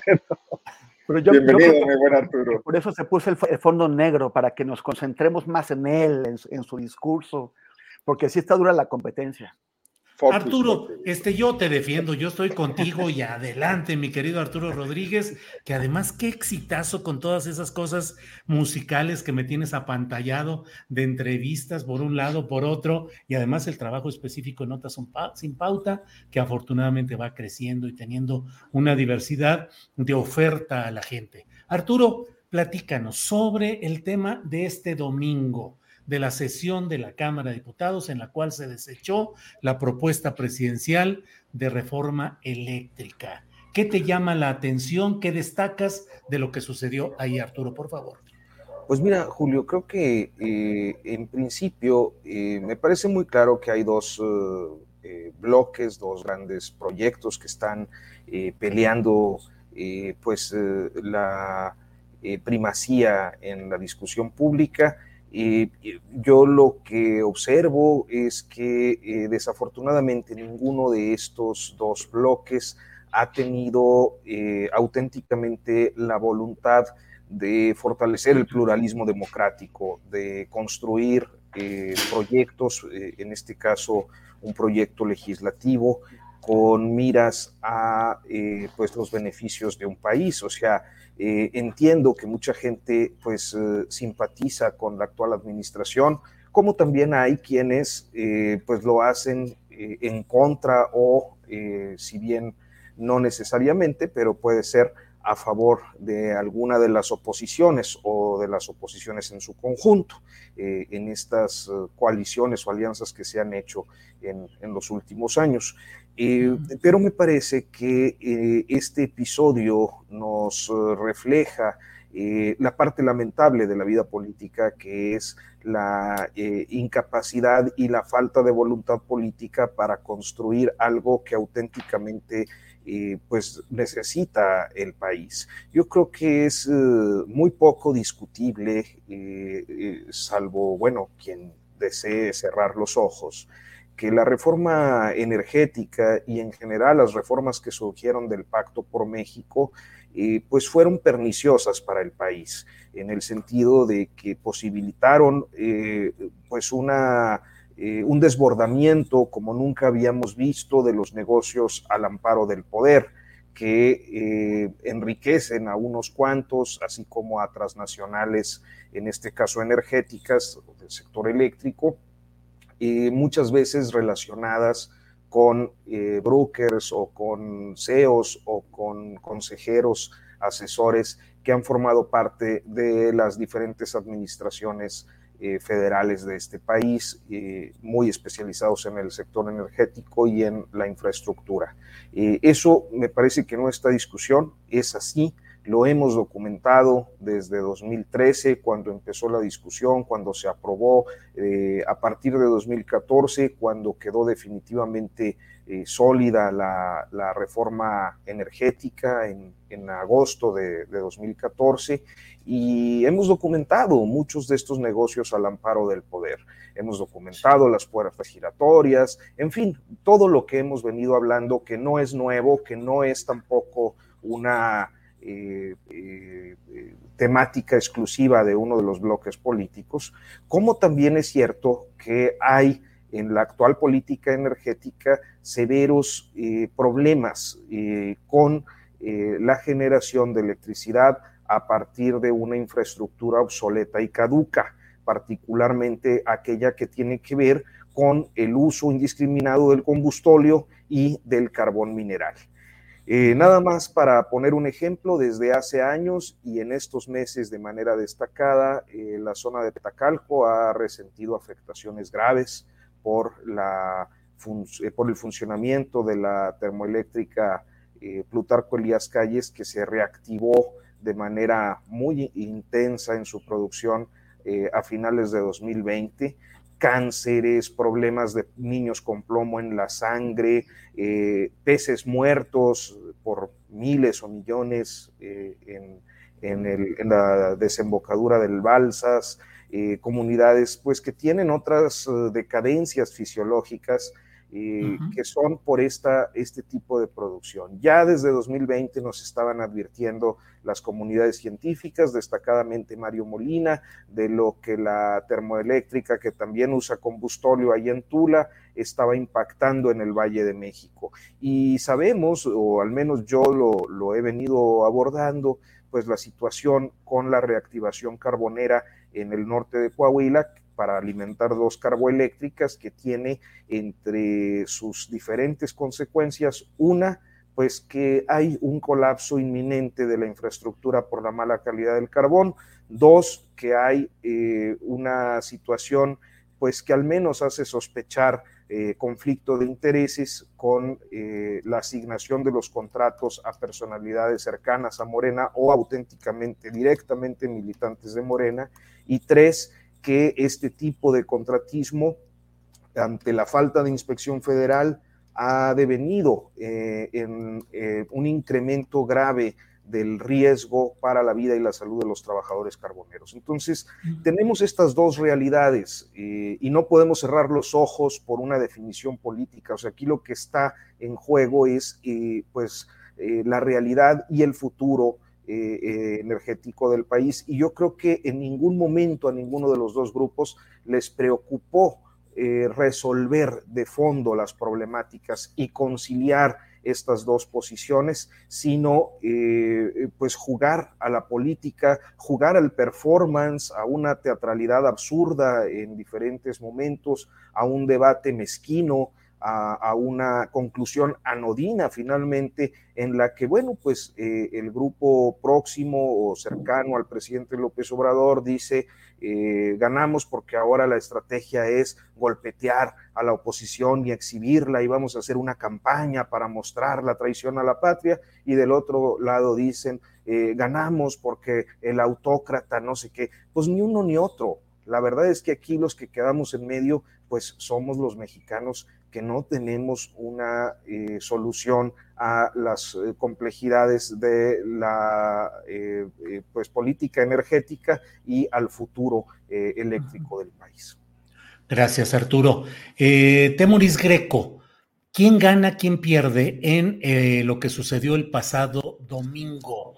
La oposición unida dice que fue un triunfo histórico, que ahí empieza el declive del gobierno del presidente López Obrador. Y eh, los eh, morenistas y sus aliados dicen, no, ya estaba esto incluso así programado, de alguna manera era una estrategia, un engaño para buscar sacar finalmente lo del litio y se gana el morenismo o este segmento al exhibir, al quitarle la máscara a los opositores como traidores a la patria. ¿Quién gana, quién pierde según tu punto de vista, Temoris? Bueno, yo, yo, yo coincido con lo, que, con lo que dice Arturo y después de escuchar su, su recuento, pues veo también por qué ese fondo oscuro, porque realmente la, la realidad es muy pesimista y los, y los, y los problemas son angustiantes, son eh, de urgente resolución, pero no se ve esa urgencia. Es el, es el triunfo de la, de la politiquería de la, de, la idea más elemental y más simplona y más primitiva de, lo que eh, significa la, representación política. antes me, parece que teníamos eh, legisladores muy soberbios, pero también muy orgullosos de la encomienda que habían recibido, del mandato que habían recibido de los ciudadanos. Y tenemos no siempre, porque siempre ha habido un Bronx, pero sí teníamos algunos grandes debates. Cuando en la, primera ocasión en la, que, en la que me tocó ir al Congreso, tenía 18 años y, y estaba ayudando a un tío, Carlos, que ya murió, a, cubrir eh, eh, las, las sesiones de cuando el de, cuando del colegio electoral en que, en que el Congreso calificaba el, fraude de 1988. y, recuerdo debates eh, eh, alucinantes. Recuerdo a un Pablo Gómez, que yo creo que hoy Pablo Gómez ya es una sombra de aquel, pero a un Pablo Gómez que después de 20 horas de debate con los ojos eh, ensangrentados, agotados, se subía a la tribuna y sin, y sin hacer show ponía a los priistas en su lugar y recuerdo también a, panistas que se, que, se, que, se, que se presentaban. Recuerdo un Muñoz Ledo, que también el de hoy es una sombra de aquel Muñoz Ledo que, que tenían eh, unos grandes, impresionantes discursos y los, y los tuvimos por varios años. Hay que, hay que recordar también aquel discurso en el que eh, eh, Porfirio Muñoz Ledo, como presidente de la Cámara de Diputados, sí, le, contestó un informe a Ernesto Cedillo y, le, y, lo, y, lo, puso en su lugar también y le, le, dijo que era un par entre los pares, citando eh, eh, a, la, a, la, gente de, la, de, las, de las cámaras de Álava cuando se estaban cuando se, se, se, discutía la conformación de, de, Euskadi y de Navarra. Eh, o sea, grandes discursos, grandes discursos. Los panistas, aquellos abogados que han sido ahora objeto del, del desplazamiento, pero, pero que eran grandes oradores. Y aquellos grandes oradores, ya no, no solamente no vimos capacidad de oratoria, tampoco vimos voluntad de dar el debate. Es una burla, es un show, es un circo. Y todos de un lado y del otro están haciendo ese circo. Vemos, vemos la gran victoria de los estilos eh, legislativos, por llamarlos de alguna forma, de Gerardo Fernández Noroña y de Lili Telles. Eso es lo que estamos viendo, un montón de Lili Telles de un lado y un montón de, Noroñas del otro.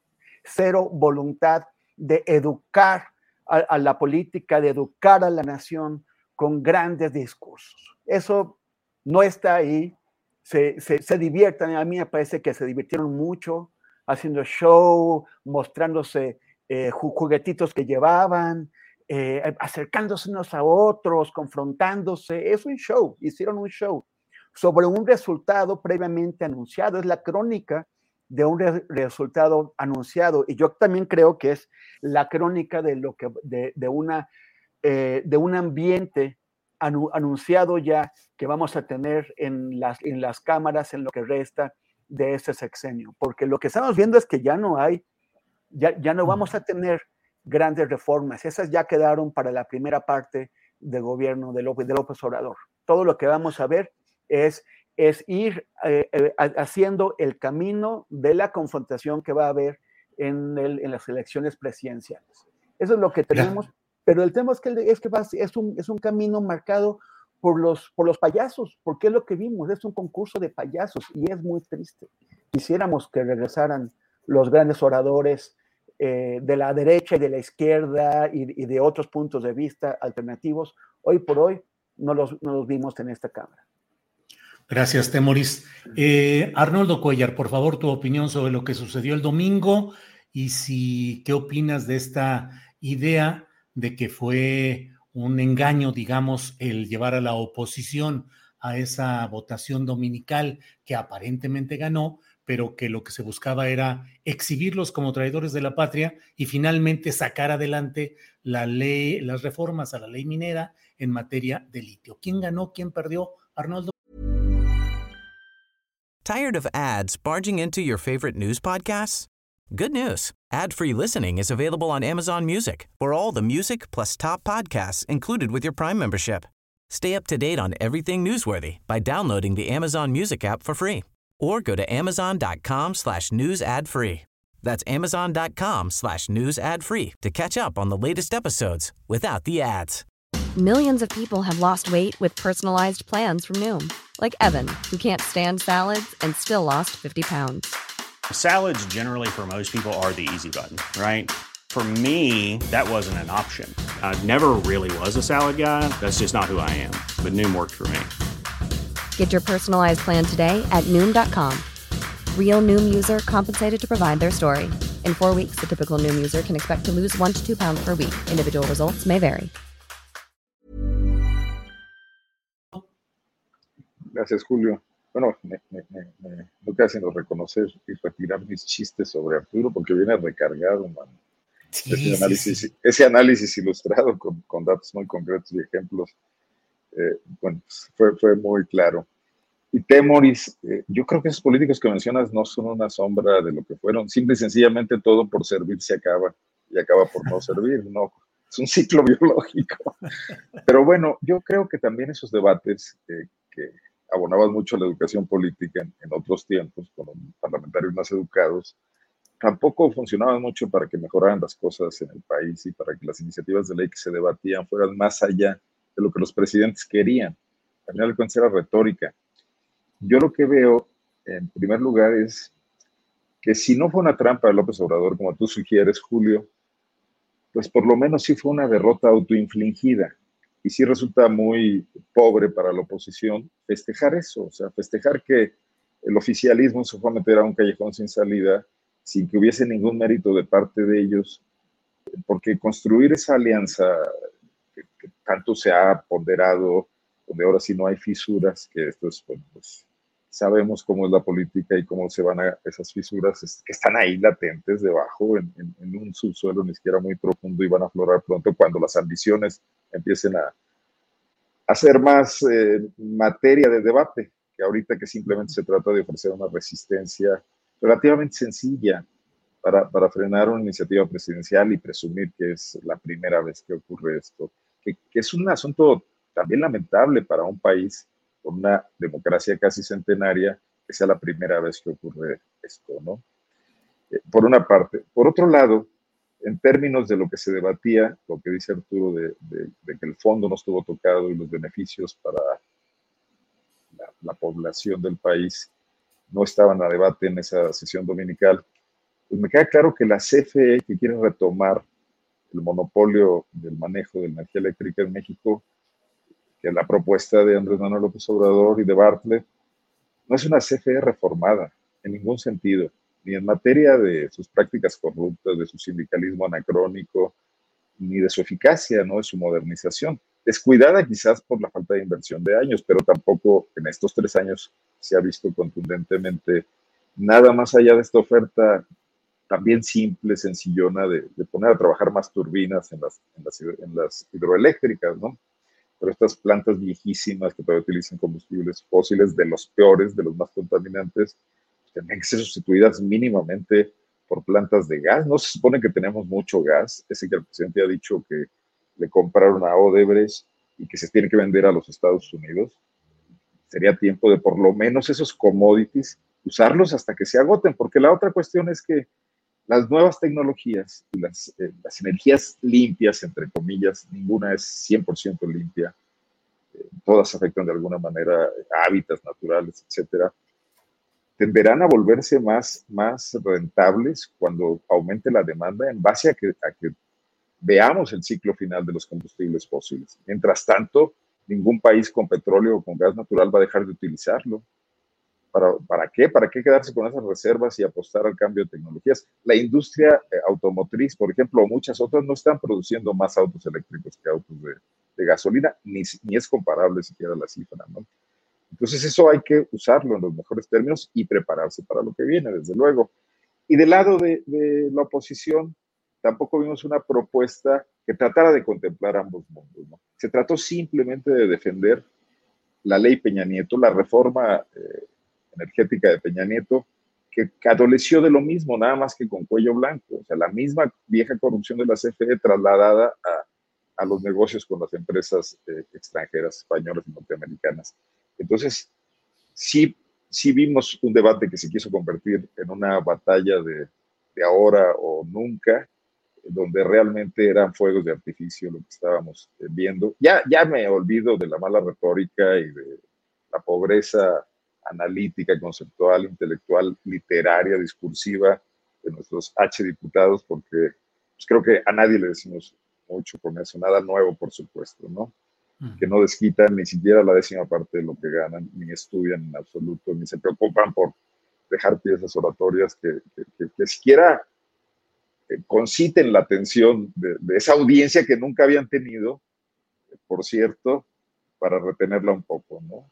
Uh Gracias, Arnoldo. Arturo, mmm, la verdad, y digo Arturo, Arnoldo, Temoris, eh, los ánimos políticos están muy calientes, muy exacerbados, sobre todo en las redes sociales, de tal manera que algunos temas necesariamente generan de inmediato reacciones muy eh, encontradas. Pero Arturo, ¿qué te parece el hecho de que se haya aprobado ayer en la Cámara de Diputados mediante fast track?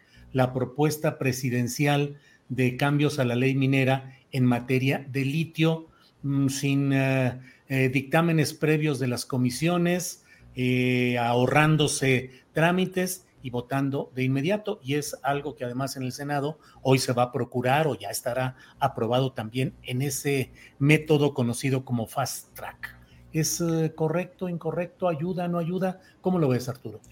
Yo no sé si haya una preocupación real de las oposiciones sobre el tema del litio. Creo que las oposiciones en estos tiempos van a tomar cualquier asunto que pueda eh, problematizarse y servir para polemizar y contraponer eh, sus posiciones a las del presidente López Obrador y quienes lo siguen. Eh, pero no creo tampoco que el, litio sea un tema que les tenga particularmente ocupados. entre varias razones, yo destacaría que primero, pues hay una eh, sobrevaloración de las reservas de litio en México. No es como que seamos un país, digamos, tan competitivo como Chile o como algunos otros, claro, es un recurso natural que pudiéramos eh, decir está de moda porque pues hay eh, una demanda de eh, tecnología que requiere este mineral y pero que también es una demanda que va a pasar rápido. entonces, quizás lo que pues, se planteó desde el gobierno es que ahorita que tiene un buen precio, que hay una demanda, que se tienen algunas reservas, no las que quizás mucha gente supone, pues es una buena oportunidad para hacer negocios y, obtener ingresos para el Estado mexicano y eh, no tiene una contraposición porque tal parece que los privados pues no están necesariamente tan interesados en el asunto, dado que tampoco hay tecnología desarrollada en México para, para este mineral y, su extracción. Entonces, creo que el proceso legislativo pues es válido, a final de cuentas sale, se aprueba, eh, de todas maneras lo iban a aprobar, o sea, en este caso eh, el presidente y los, eh, la coalición que lo apoya, pues tiene la mayoría necesaria para hacer una reforma a, una ley, no la tiene para una reforma constitucional, pero sí puede resolver algunos temas con la ley. Y pues creo que a final de cuentas, si el asunto le genera algunos ingresos al Estado mexicano, como se ha dicho o como se tiene proyectado, pues qué bueno que haya esta idea de la nacionalización, aunque quizás yo insistiría en que eh, pues sería bueno tener la dimensión real de, las cosas, en este caso de las reservas, de las inversiones que se requieren y de los ingresos que tendrían. No, pues estamos ante un asunto quizás más eh, ruidoso, eh, en, como tú dices, en las redes y en la discusión pública en general, que eh, pues auténticamente de, de, fondo. Bien, gracias Arturo. Temoris Greco, una de las novedades, digamos, ha sido que el movimiento ciudadano, siempre volátil, siempre negociable, siempre eh, movedizo, eh, votó junto con eh, Acción Nacional, el PRI y lo que queda del PRD este domingo. Pero a mí me llamó mucho la atención que mientras que todo el equipo de Sí por México acompañaba a sus oradores, le hacían el vacío abiertamente a Movimiento Ciudadano, cuyo orador pues exponía él solo y se acabó. Pero más allá de eso, al siguiente día, Movimiento Ciudadano vota en lo general a favor de las reformas a la ley minera en materia de litio y en lo particular no, pero en, dentro del área de el claudismo partidista, dicen, Movimiento Ciudadano ya está acá con nosotros, ya somos cuatro, PRI, PAN, PRD y Movimiento Ciudadano. Y Movimiento Ciudadano se mueve eh, en esas aguas eh, ah, eh, medias en las cuales suele manejarse. ¿Qué opinas, Temoris? Pues, pues parece que el claudismo es excesivamente optimista con, con el tema de Movimiento Ciudadano porque la jugada, que, yo creo que es una jugada acertada para los objetivos de Movimiento Ciudadano, es colocarse como una tercera vía. O sea, en medio de la, de la, polarización, saben que hay mucha gente que queda eh, huérfana, huérfana, porque, porque la 4T se va a un lado, a un extremo, y el, el, el, claudismo, el prianismo, se va al lado contrario.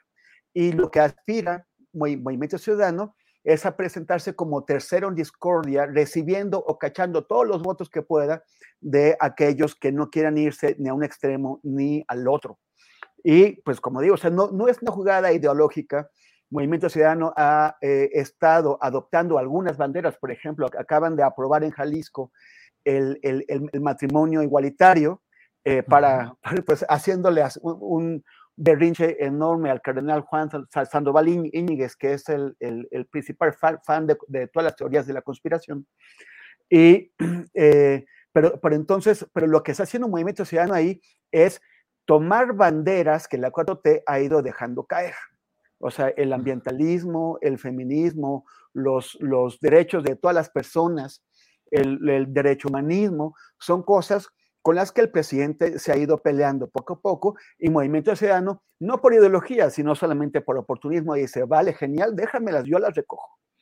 Entonces, están haciendo eso, eh, votaron, o sea, se, manifestaron como parte de la oposición al momento de, eh, de votar la, reforma eléctrica, pero eh, no con el tema de la, de la, de la minería, Uno, porque saben que tampoco tenía caso, esa la iba a ganar Morena, pero también para deslindarse, para, para, para poner una línea frente al resto de la oposición y presentarse como independientes. No, no, no, no son acólitos, no, no son em, em, empleados de Claudio X, pero tampoco están con la 4T. Son una tercera opción, es, lo que, es, lo que, es la idea que están intentando eh, llevar. Y también para, para zafarse de la acusación del peso, del costo político que va a tener la acusación de traidores que están haciendo contra aquellos que presentaron, que, que, que, votaron contra la reforma eléctrica, ¿no? Entonces ellos dicen, no, porque sí somos nacionalistas y queremos mantener el, el, papel del, del, Estado en el tema del litio o, o el, el, monopolio de la explotación para el Estado. Ahora, esto, es, yo, no, yo no sé quién engañó a quién, porque esta reforma minera o esta reforma a la ley minera es una operación de control de daños. Es una operación de control de daños ante una derrota que parecía que no esperaban. Yo parecía que Morena que sí creía que eventualmente iba a convencer a suficientes periodistas para que, para que votaran a favor de la reforma eléctrica. Y solamente muy tarde se dieron cuenta de que no lo iban a hacer y sacan esta ley minera. Si ellos hubieran, si, si, la intención originaria hubiera sido efectivamente eh, eh, engañar a los otros para hacer pasar la ley minera, una reforma que, o sea, que, que podían haber hecho aprobar antes. Ellos no habrían necesitado acudir al fast track. Ellos podrían haber introducido eh, la, la, ley minera y que, y que se transitara en los tiempos adecuados por las comisiones para después ser discutida sin mayor problema, tienen los votos para ello. Pero la introdujeron de último momento y e, hicieron este fast track porque no esperaban que la reforma eléctrica al final fracasara.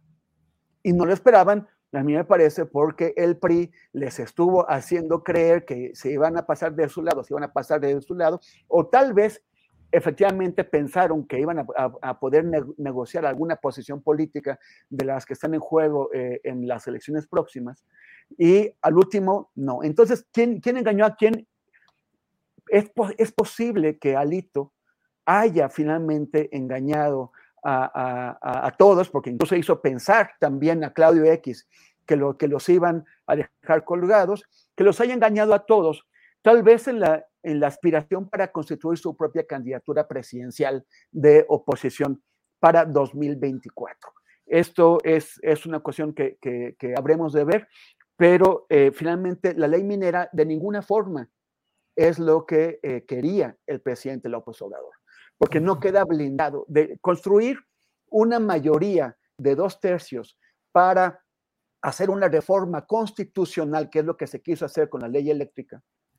Eh, esto es tan difícil que es lo que sí deja blindado. A Peña Nieto le costó mucho construir ese pacto por México y esa mayoría con la que en 2013 aprobó su, hizo aprobar su propia reforma eléctrica. Y, eh, y quedó también blindada su propia reforma eléctrica que ahora eh, Andrés Manuel López Obrador, con toda su popularidad y con, y con todo el peso que tiene en nuestra vida política, no logró echar para atrás la reforma de Peña Nieto. Eso es lo que hubiera dejado blindado todo. La, la, la, la ley minera, que nada más requiere una, una, una mayoría simple de la mitad más uno, no una mayoría de dos tercios como una reforma constitucional, pues sí, la, ley minera es una operación de control de daños y no uh -huh. queda blindada porque en, en otro sexenio, con, en otra legislatura, una construcción distinta de mayoría pod, sí. podrá echarla para atrás como, como, como ahora logró eh, meter esta ley. Gracias, Temoris. Eh, Arnoldo Cuellar, ¿Qué opinas del uso de esa etiqueta, de esa estigmatización en materia del debate intenso político de traidores a la patria a cierto segmento de votantes en la Cámara de Diputados, Arnoldo? Chuc, chuc, chuc. Micrófono. No creo que vaya a tener mayor utilidad política, porque bueno, es, está vendido a una clientela que el presidente ya tiene y no se lo va a comprar nadie del otro lado. Termina por radicalizar aún más y profundizar estas posiciones que ya mostraron estar en esa guerra de trincheras donde, bueno, tampoco, tampoco los opositores tienen en este momento nada más que un bloque parlamentario que puede impedir las reformas constitucionales. Todavía no tiene nada más, no tiene nada que pueda modificar cuestiones al interior de, del marco normativo del Estado y tampoco tienen eh, base electoral, o sea, no te suman nada esos diputados, eh, salvo lo, que ya conocemos, pues, ¿no? Eh, los estados que domina el PAN, Aguascalientes, Guanajuato, su votación dura en muchos estados del centro y del norte del país. Y el PRI yo tendría muy serias dudas de dónde conserva voto duro, porque es, es, es, una masa que está emigrando rápidamente a muchos partidos políticos. Todo el mundo está canibalizando al PRI. No lo hace Movimiento Ciudadano, lo hace Morena, por supuesto, y lo hace el PAN, ¿no? En, Guanajuato, por ejemplo, eh, el, el, PRI es ya un sector más del PAN, y no de los mayores, ¿eh? un sector minoritario, chiquito, que sale barato, pero ahí lo tienen ubicado. Y Alito está eh, teniendo pactos políticos con el gobernador de Guanajuato al efecto, ¿no? y poniendo magistrados en el Poder Judicial y recibiendo algunas propinas para sus alcaldes. Entonces, necesitamos dividir lo que está pasando en, ciertos temas que el presidente ha situado en el nivel en el que están el debate público nacional y lo que es la construcción de los escenarios hacia el 2024. En ese sentido, creo que estamos hablando de dos realidades distintas. Ahora, esa pirotecnia de la calificación, lo que hicieron los eh, huestes de Morena, no sé quiénes, si fueron legisladores o militantes o los siervos de la nación que fueron a tapizar algunas casas de, gestión de los diputados con eh, papeletas de traidor a la patria, no es nuevo. Ya le había pasado al PRI de, de Roque Villanueva, ¿no se acuerdan? Cuando votaron el IVA. Y en esa ocasión lo hicieron los panistas. Los panistas fueron más tétricos. En Guanajuato fueron con antorchas a las casas de los diputados del PRI que sacaron adelante el, el incremento al IVA en la noche. Era un asunto más intimidatorio, ¿no? Casi como Cucus Clan. Exactamente, así fue, por lo menos en, algunos municipios de Guanajuato, ¿no? Entonces, bueno, pues nos da un tema aquí para la anécdota, sirve para que también eh, se tiren al, al, piso Chatoriski y compañía y que para que mucha gente escriba, bueno, la intolerancia de López Obrador, pero bueno, pues es una intolerancia bastante light, ¿no? Al final se aceptó lo que pasó, digo que todo había estado bien, que mostraba que había democracia en, México, que en la Cámara se le podía poner al presidente. No, no, no siento que vaya más allá de eso. Creo que también si el presidente traía un paquete de reformas, las que ya has mencionado tú que están en riesgo ahora, pues la, el objetivo debió haber sido construir una, eh, una alianza, una coalición que hiciera avanzar sus reformas al costo que tuviera que tener. Y al costo me refiero político, no económico. Porque lo que hizo Peña Nieto, lo que han mencionado aquí mis compañeros, eh, no fue una, una construcción de un bloque político. Lo hizo en realidad Videgaray, costó dinero. Fue sencillamente compra de votos, que, que hoy están reagrupados porque les hace falta ese dinero y el gobierno no se los está dando, o esas prebendas o esas posiciones, y están más necesitados hoy que antes. Antes eh, Peña Nieto no tuvo que comprar el PRI o, o, en, o Videgaray, ya lo tenía, ¿no? Ahora hay que comprar el PRI. No creo que salga muy caro el PRI de Alito, ¿no? Definitivamente. Y, bueno, el PRD que me dicen, el PRD que fue a negociar con Peña Nieto era el PRD que venía de la elección de 2012, con un caudal de votos todavía importante de Andrés Manuel López Obrador, todavía no desfondado por Morena, estaba apenas como una idea, ¿no? Pero este PRD debe costar absolutamente lo que cuestan los periodistas de Guanajuato al gobernador Diego Sinoé, ¿no? Entonces, estamos hablando de política artificial, no de una que esté trascendiendo al tema. creo que la veremos más real, eso, en las elecciones dentro de dos o tres meses, ¿no? Dos meses. Sí, así es. Gracias, Arnoldo. Precisamente, Arturo, sobre el tema con el cual cierra Arnoldo, me gustaría tener tu opinión una de las eh, consignas más generalizadas a partir de este domingo es nos vemos en las urnas, nos vemos en las elecciones de este año, en las próximas que incluyen el Estado de México, entre otras, y Coahuila, y eh, las de 2024. Pero en lo inmediato, para estas elecciones seis que vienen, ¿cómo ves el panorama, Arturo? A mí me parece que desde antes de la votación del domingo estaba muy prefigurada la victoria de Morena cuando menos en cuatro de los estados, y que había un riesgo, eh, un riesgo muy fuerte en Aguascalientes, donde me parece que el PAN tiene la gran posibilidad de seguir adelante, en Durango, donde hay también ahí alguna circunstancia. Pero, ¿cómo ves pues el panorama y si lo sucedido el domingo puede realmente impactar el ánimo votante en estas elecciones de en seis estados ya próximas, Arturo? Sí, oye, nada más quiero hacer una precisión, es que luego a veces uno habla como con mucha ligereza. Cuando digo que es un mineral de moda, no lo estoy viendo como una moda de usar una prenda, sino mm. que eh, se trata de un mineral que en estos momentos se está utilizando, pero que la tecnología va avanzando tan rápido que lo puede eh, volver obsoleto en muy poco tiempo. Y ese es un factor que sí se ha considerado en los futuros. Los futuros, eh, em, con esto me refiero a los pronósticos que se hacen, es, es una jerga o vocablo que se emplea entre otros sectores en el minero para proyectar cuál va a ser la viabilidad de un negocio eh, relacionado con un mineral. Por eso digo que se trata de un mineral de moda. Y, creo que el factor de cambio en la tecnología que pudiera eh, hacerlo prescindible es eh, bastante posible conforme a lo que yo he logrado observar.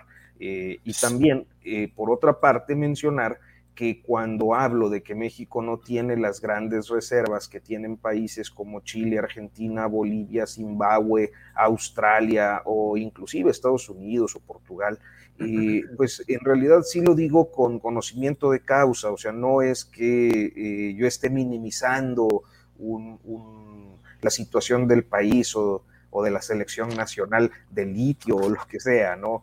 Este, sino que auténticamente es así, o sea, si, si basta googlear para ver cuáles son los países con las mayores reservas y van a encontrar pues que no, no está considerado México. Ahora veía un comentario que decía, este, seguramente Arturo ya pesó el litio. No, eh, el Servicio Geológico Mexicano hizo una cuantificación de las reservas de todos los minerales hace unos años.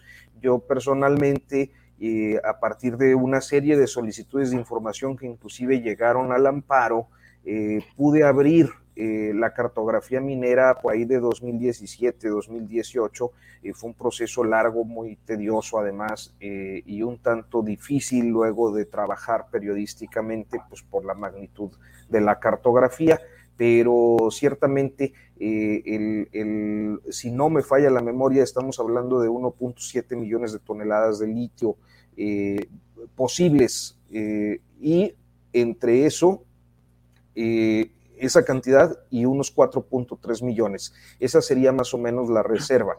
Para poderla aprovechar se requiere de un desarrollo tecnológico que el país en estos momentos no tiene. Y bueno, pues cierro la acotación. Nada más. Sí, Arturo, nada más permíteme ahí meter mi cuchara en eso. Efectivamente, una de las discusiones muy recientes es eh, eh, la posibilidad de que baterías de sodio reemplacen a las de litio. Es decir, eso establecería que la duración de ese uso tan codiciado del litio pueda ir bajando y pueda ir pasando en ese sentido en el que eh, señala Arturo, de moda o de oportunidad o de momento específico, porque viene nuevas tecnologías y entre otras se está experimentando y ya produciendo baterías de sodio. Arturo, nada más y adelante, por favor. Entonces, sí, porque eh, luego cuando uno hace, perdón, Arnoldo para abonar al pesimismo, que solo falta que la empresa que el presidente está planeando la vaya a dirigir un político como Nacho Valle. Pues sí, o como Leonel Cota, que lo acaban de nombrar también ahí en Segalmex, pero bueno. Arturo, por favor. Sí, entonces lo, quise precisar porque a veces eh, creo que justo los comentarios que uno hace eh, tienden a ser eh, vistos por eh, los espectadores con un sesgo eh, ideológico y no necesariamente creo que prevalece ese sesgo ideológico cuando uno se refiere a ciertas informaciones, pero en fin, ya me explayé. Respecto a lo otro que, me planteabas, y yo creo que el escenario sigue más o menos igual. Me parece que fue un, un, viraje muy importante el que se dio en el caso del estado de Durango, donde hasta antes de la selección de candidato, pues eh, Morena y aliados tenían una ventaja bastante significativa de acuerdo a los estudios de opinión, y esto cambió por una operación política eh, deficiente de eh, Nacho Mier, que se ha convertido pues en uno de los miembros del triunvirato de Morena, de uno de los que deciden dentro de ese partido político y decidió a favor de Marina Vitela, una expriista que eh, ha estado siempre ligada a los grupos políticos del PRI, en algún momento rompe con pues la familia poderosa de Gómez Palacio Durango, que es este, la familia Herrera, Herrera Ale, eh, dueños de Grupo Chilchota, pero además muy metidos en, la actividad pública en el estado de Durango y, entre, y en otros negocios. Pero eh, eh, finalmente ese, esa apuesta ha tenido una complicación persistente desde que en 2018 fue postulada como candidata a diputada federal. Yo me acuerdo, era el tercer día de campaña de Andrés Manuel López Obrador a la presidencia y fue ahí en Gómez Palacio donde el acto tuvo que ser interrumpido eh, en su agenda, eh, en, su, eh, en su programa, porque el presidente López, bueno, en ese tiempo candidato López Obrador, tuvo que intervenir para calmar los ánimos del repudio que los militantes del PT y de Morena, históricos del estado de Durango, eh, estaban expresando a través de rechiflas y descalificaciones a, Marina Vitera, porque es natural, parte de lo que sucede con eh, Morena en estos tiempos, creo que el estado de Durango lo refleja con mucha claridad, es que hay gente que viene de las izquierdas históricas y que ha eh, no solo combatido, sino también ha sido víctima de los procesos represivos, de los atropellos, de los abusos de poder de priistas y panistas que ahora son recibidos y cobijados pues eh, por el propio presidente López Obrador, pero sobre todo en estos tiempos y hablando del partido de gente como Mario Delgado. Hoy veía eh, este tweet eh, que reprodujiste, Julio, a propósito de, de lo que expresaba eh, eh, John Ackerman, sobre Mario Delgado, y por supuesto no es el único. Hubo, hubo, eh, hay diputados de Morena hoy que en el momento de la reforma energética estaban aplaudiendo el pacto por México y felicitándose. Yo por ahí debo tener algunos clips, algunos videos de casos como el de este diputado lagunero Luis Fernando Salazar, ¿no? Eh, que fue uno de los más activos y subió a tribuna para agradecer el acuerdo por la reforma energética y felicitar a David Penchina por ser el operador de, los votos. Hoy, cercanísimo a Mario Delgado, pues claro que Morena tiene que revisarse en ese sentido y yo creo que eh, esa falta de revisión les ha eh, provocado eh, pues situaciones como la del estado de Durango donde no les pinta bien el escenario. De los demás estados creo que la ventaja pareciera hasta este momento bastante cómoda. La marca eh, López Obrador, la marca Morena es una marca atractiva para muchos electores en estados donde han padecido mucho como Tamaulipas, como Oaxaca, como Quintana Roo, eh, eh, como el propio estado de Hidalgo, que jamás ha tenido alternancia. Entonces, pues bueno, creo que más o menos el escenario se mantiene con o sin el show del fin de semana. Muy bien, Arturo. Gracias. En Temoris, el tiempo político pasa y va supliendo el anterior escándalo, el nuevo escándalo. Ya no nos acordamos de todo lo que pasó en el revocatorio, pero la Fiscalía General de la República, según lo que se ha informado, investiga a Claudia Sheinbaum y a Dan Augusto López Hernández por violar la ley electoral antes del ejercicio de revocación de mandato. ¿Cómo ves estos temas? ¿Quedan muy atrás? ¿Se olvidan? ¿Cómo va la carrera presidencial? En fin, muchos temas, Temoris. Bueno, no creo, no creo que vayan muy lejos con eso porque Sabemos que la Fiscalía General de la, de la, República sirve para cumplir los, los caprichos de Alejandro Gertz Manero, su, titular, y para poco más. Y no van a dejar que avance un proceso contra dos posibles candidatos presidenciales, que han tomado sus, riesgos. O sea, eh, Claudia Sheinbaum y, y Alan Augusto se, eh, han olvidado un poco de, su papel institucional, sobre todo Adán Augusto, para, para competir en el, en, la, en el concurso de las, de las lealtades eh, del, del, más papismo que el Papa con Andrés Manuel también pues con, la, con, miras a la, candidatura presidencial. Y en esto han cometido eh, eh, algunos errores que podrían convertirse en problemas legales, sino aquí tal vez a través del Tribunal Electoral, si por ejemplo el INE los lleva a, eh, les, impone algún tipo de sanción o trata de, pero, pero no creo, o sea, en, en, la, en, la, en, la, FGR no creo que esto vaya a ningún lado, no, Gers no lo va a permitir. Y yo, yo quería comentar algo sobre lo que habíamos dicho antes, de, que, de, sentir con el, con el querido Arnoldo. A mí me parece que las palabras sí son fundamentales y muy importantes en la construcción de realidades, eh, especialmente en la construcción de realidades políticas una, una, cosa es que tú llames a alguien, alguien conservador, que incluso esa persona puede decir sí a mucha honra, sí a mucha honra. Y otra cosa es que lo llames traidor a la patria. Y eso me parece grave. En, en otros países, eh, e, este tipo de, discursos han originado violencia.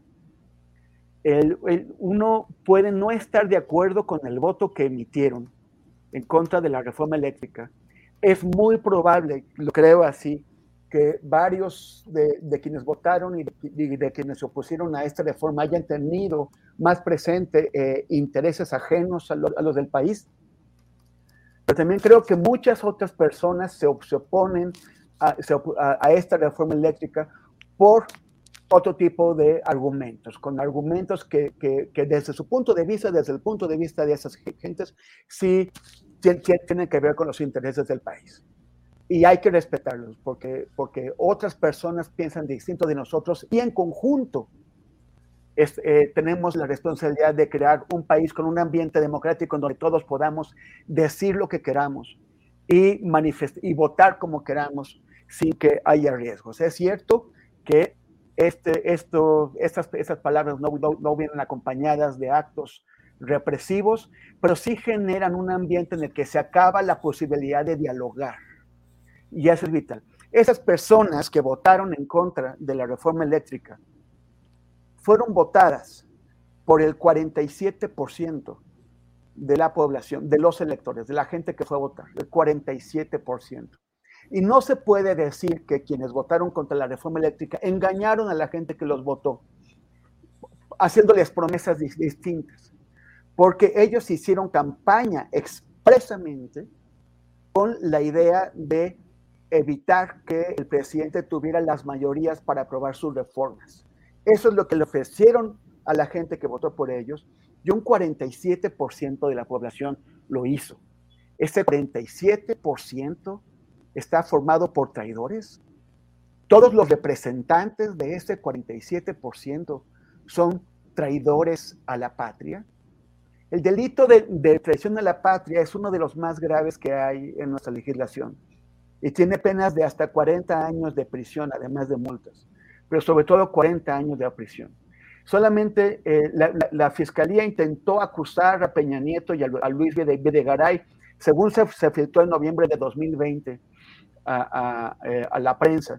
Intentaron eh, acusar a Peña Nieto y a Luis Videgaray de traición a la patria. Me hubiera gustado que eso se llevara efectivamente a tribunales y en, tribunales se demostrara la traición. Pero es una acusación tan grave que no se puede estar haciendo a la ligera, y menos como una cobija, como, como un... Todos son traidores a la patria. Eso es parte de la payasada en, la, en, la, en la que se está, en la que estamos teniendo en la, eh, en nuestra política ahora, de la payasada que vimos antier en el, en el, en el Congreso. Hay que tener muchísimo cuidado con las palabras. ¿eh? si, alguien, si uno o dos o tres o diez de quienes han opuesto la reforma son traidores a la patria, eso tendría que demostrarse. Por el conjunto, no esas acusaciones menos se pueden hacer de manera general. Y, no, si, si, ellos son traidores a la patria, ¿cómo se va a negociar, cómo se va a conversar con ellos después? ¿Cómo les van a pedir su apoyo a la reforma electoral o a la reforma de la, de la Guardia Nacional? ¿Cómo, ¿Cómo se va a poder hablar con ellos cuando, cuando, cuando en algún momento regresen al poder? Porque solamente en la fantasía de las cabezas más calientes se, puede, puede estar la, la, idea de que la 4T se va a quedar para siempre en el poder. En algún momento se va a ir, como siempre todo el mundo se tiene que ir. Y entonces los traidores o supuestos traidores van a tener el gobierno y nos van a llamar a nosotros traidores.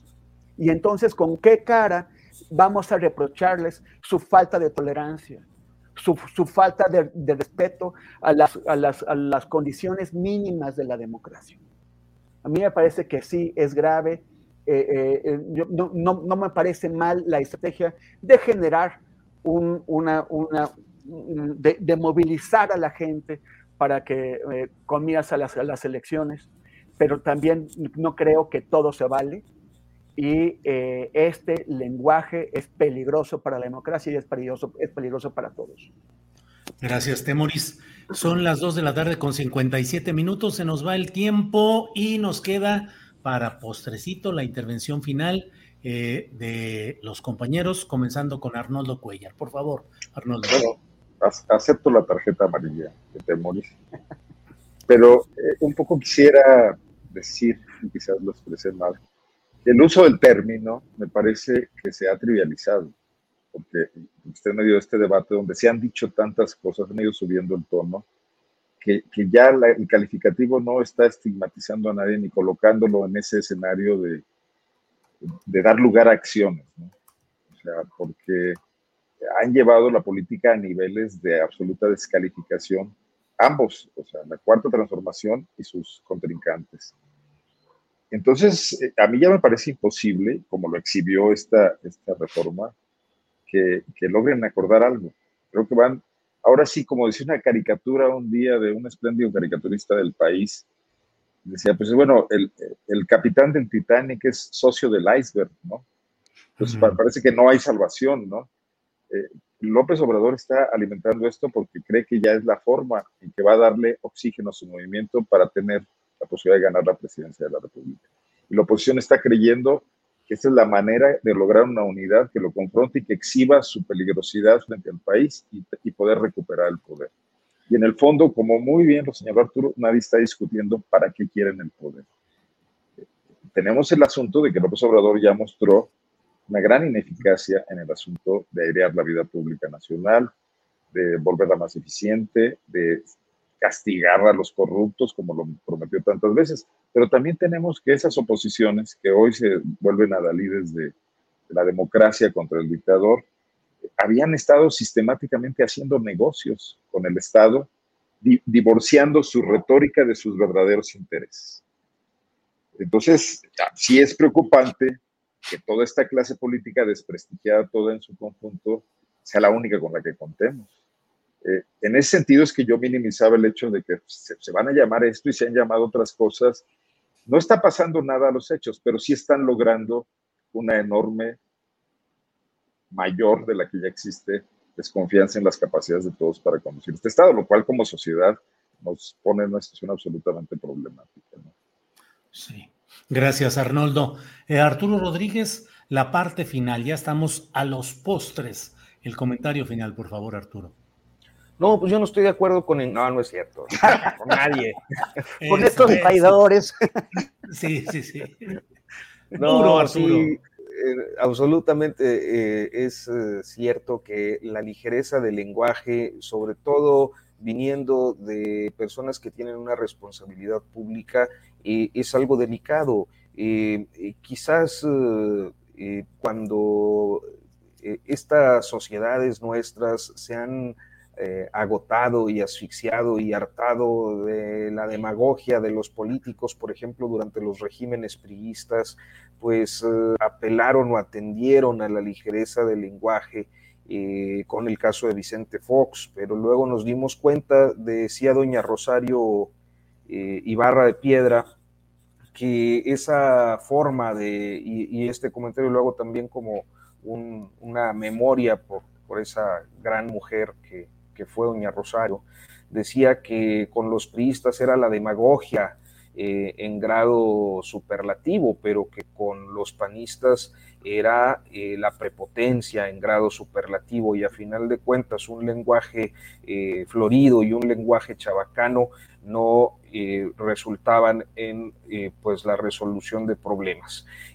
hoy creo que vale la pena observarlo, ¿no? Y observar que a veces estas formas de comunicar con tanta ligereza en el lenguaje, pues sí, exacerban eh, eh, los ánimos de la gente que sigue a su político favorito, a su político de confianza, pero eh, pues no corresponden a lo que un actor político, especialmente dentro del gobierno, tendría que hacer.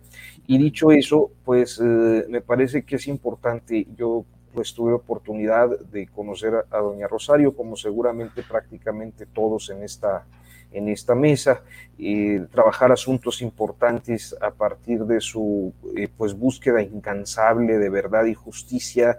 Eh, coincidí con ella en algún momento en Cananea, cuando eh, pues el Grupo México desconoció al sindicato y declaró una quiebra para hacer, deshacerse del sindicato y luego reconstruir una maniobra pues eh, sucia en contra de los trabajadores en Cananea Sonora. y trabajé algunos temas con ella en el petróleo, el caso de los petroleros desaparecidos de Cadereyta, 34 hombres de la, de la dirigencia sindical que, pues fueron desaparecidos y por los que nadie dijo nada.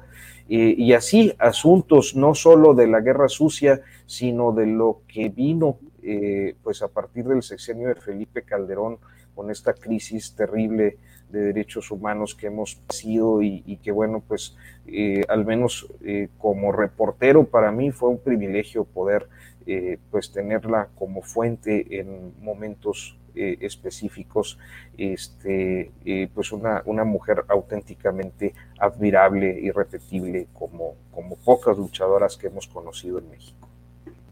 Gracias Arturo. para cerrar esta mesa, por favor, eh, a Temoris Greco, por favor. Gracias. Bueno, nada más eso, querido Arnoldo, o sea, imagínate, es la, normalización de un lenguaje que, tiene que ser normal, porque no podemos pensar que, o sea, pues, ya, ya, bastante malo es pensar que, tenemos una política eh, plagada de gente de bajo, de bajo nivel, de, payasos, ahora que además sean traidores de la patria, qué grave. Yo creo que no lo podemos normalizar y no podemos eh, aceptar ni contribuir a esa normalización. Pero yo también me, eh, sigo lo que, lo que estaba diciendo Arturo sobre Doña, Rosario, era también lo que, lo que quería mencionar, es una pérdida. Eh, ahora hay, hay, ahora que tenemos que, a pesar de este lenguaje, de, hay un, país que a lo largo de, las décadas ha, sido más, más fácil eh, levantar ciertas banderas. Doña Rosario luchó como mujer en una época en la que si eras mujer, pues no te escuchaban. Y si, y si eras feministas, pues no, pues, o sea, te, ignoraban o te maltrataban o te veían mal. Y si eras, y si hablabas de, de desaparecidos, no te querían escuchar.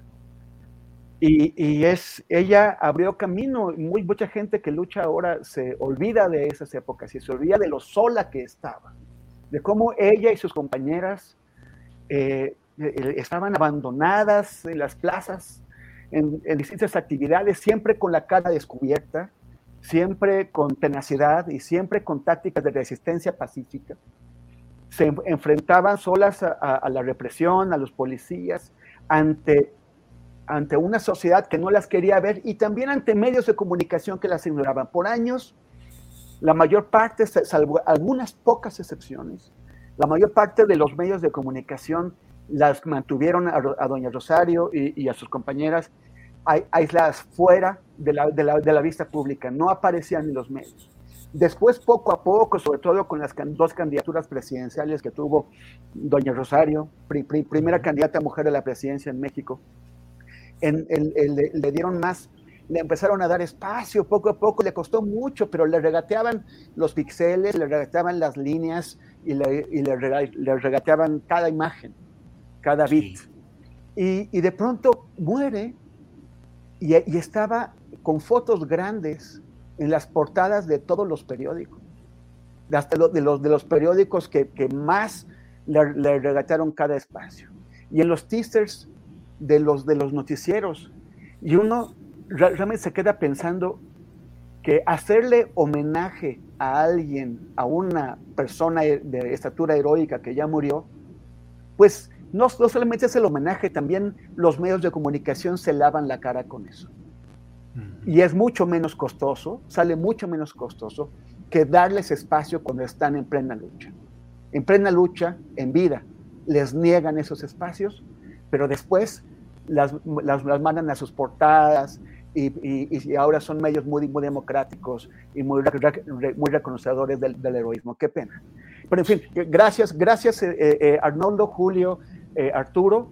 Y invito, como siempre, a seguirme en Facebook y en Twitter como arroba temoris. Y, no, en, Twitter y en, bueno, en facebook.com diagonal temoris y en los otros, y en Instagram y en Twitter como arroba temoris. Gracias. Gracias, Temoris. Arturo, gracias y buenas tardes. Muchas gracias. Ahí andamos en Notas sin Pauta, en YouTube y en el punto com, nada más. Pues aprovechando ya la tanda de gol, de autogol. Está bien, está bien, de eso se trata, de eso y más, querido Arturo. Arnoldo, gracias. Gracias, Julio, como siempre, desde Guanajuato. Igual, a los tres, muchas gracias, nos vemos pronto. Y Arturo. Hasta luego. Gracias. Bien, pues vamos a seguir adelante en este programa que ha estado intenso, completito, con muchos temas eh, eh, polémicos y el enfoque desde diferentes eh, ángulos y diferentes puntos de vista. Y vamos ya con mi compañera productora de este programa, Adriana Buentello. Adriana, buenas tardes. ¿Cómo estás, Julio? Muy buenas tardes pues, ¿qué crees? Que creo que mi computadora también tiene calor. anda, anda muy caliente ya, creo que con, pues, eh, pues, con todas las cosas que hemos estado haciendo, pero hay también por ahí algún problema. Fíjate, Julio, que hoy está interesante también lo que está sucediendo porque después de, eh, pues, de que fue aprobada ayer esta reforma, o proyecto de reforma a la ley minera que mandó el presidente de la República tras ser aprobada en la Cámara de Diputados. Bueno, hoy ya estuvo publicada en la Gaceta Parlamentaria en, el, en la Cámara de, eh, en el Senado. Y pues en la mañana dimos una discusión interesante, Julio, en las Comisiones Unidas del Senado, que también ya aprobaron este proyecto de reforma de la ley minera sin cambio alguno y que en estos momentos está ya discutiéndose en el Pleno del Senado. Pero hay declaraciones que me parecen interesantes, Julio, porque por un lado, si te acuerdas, eh, pues el senador de Morena, Armando Guadiana, pues también es empresario, no nada más es legislador y es empresario minero. Él dice que no se tienen las reservas cuantiosas de litio como se dice. También criticó que se busque aprobar fast track, Julio, esta reforma, sobre todo con una frase que menciona sobre eh, la reforma en donde señalan otros minerales estratégicos que porque él dice que esta reforma, este señalamiento o este apartado podría afectar las inversiones. Si te parece, vamos a escuchar qué es lo que dice. Sobre el litio, pues se pueden decir muchas cosas, pero en el caso de México no tenemos reservas cuantiosas como se dice, pero bueno, es que se tengan. Eh, hay países, sobre todo en Sudamérica, como Bolivia, Argentina, que tienen reservas enormes y sobre todo de más fácil extracción o de más, eh, más económicamente extraíbles. Referente a la, a la modificación donde dice garantizar la autodeterminación de la nación, así como la soberanía energética del pueblo sobre el litio y demás minerales que resulten estratégicos y necesarios para la transición energética la innovación tecnológica y el desarrollo nacional. Ahí, este, pues queda un poquito un abanico muy abierto, los demás minerales que resulten estratégicos. ¿Eso qué puede propiciar? Pues este que las inversiones pues sean estén con una con una pues eh, que duden en el, en el aspecto de la inversión, pero pues yo no sé qué tanta prisa porque parece que quieren hacerlo en fast track este tema, pero yo sí quiero dejar claro que debe cerrarse ese, eso, dejar donde dice minerales que resulten estratégicos y necesarios.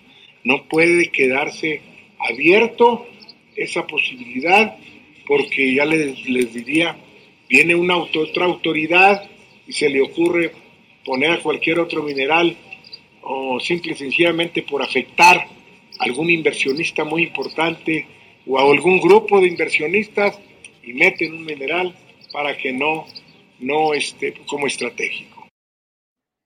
Julio, por aquí dice hay un comentario de Gancito Pago que dice Guadiana es autocabildero. pues Julio, pues vale la pena preguntarse en estos momentos si estos comentarios que hace los hace a título de legislador, eh, pues que debe representar eh, a los mexicanos o como empresario minero. Autocabildero, pues sí, imagínate, claro que él tiene un gran interés en todos estos asuntos y es un personaje muy polémico porque pues ha recibido una serie de contratos muy importantes en materia de carbón, que es el área específica. Es un empresario muy peculiar. Entre otras cosas, es empresario, ha sido empresario de corridas de toros durante mucho tiempo y defiende esa actividad. Y bueno, pues normalmente es un hombre muy, digamos, acoplado a las propuestas de los mandos de Morena, pero hoy, pues yo creo que algo debe preocuparle en términos de empresario y dice, espérense, espérense, ¿de qué se trata en este asunto, Adriana? Así es, y te acuerdas, hace algunos meses, nuestra querida eh, colega y amiga también Cristina Auerbach, que es acompañante y defensora de derechos humanos de pasta de conchos, pues también ha señalado que las empresas mineras de este senador morenista Guadiana incumplen las normas tanto laborales, ambientales y de seguridad. Esto, pues, dice que lo ha construido su enorme fortuna, pues, con base en esto y no a partir del trabajo como eh, de su padre, como que también fue minero carbono, como él ha señalado. Así que, pues, también es interesante porque además se contrapone con lo que vamos a ver en un momentito más, algo que dice eh, posteriormente en, en conferencia de prensa el senador Armenta, pero antes de pasar a eso, fíjate que, bueno, por un lado también eh, el senador Sergio Flores de Morena criticó que en otros sexenios pues no se cobraban eh, o no se pagaban las concesiones, los impuestos que llevaban, eh, pues que conllevaban este tipo de concesiones mineras, pero Napoleón Gómez Urrutia pues fue más allá.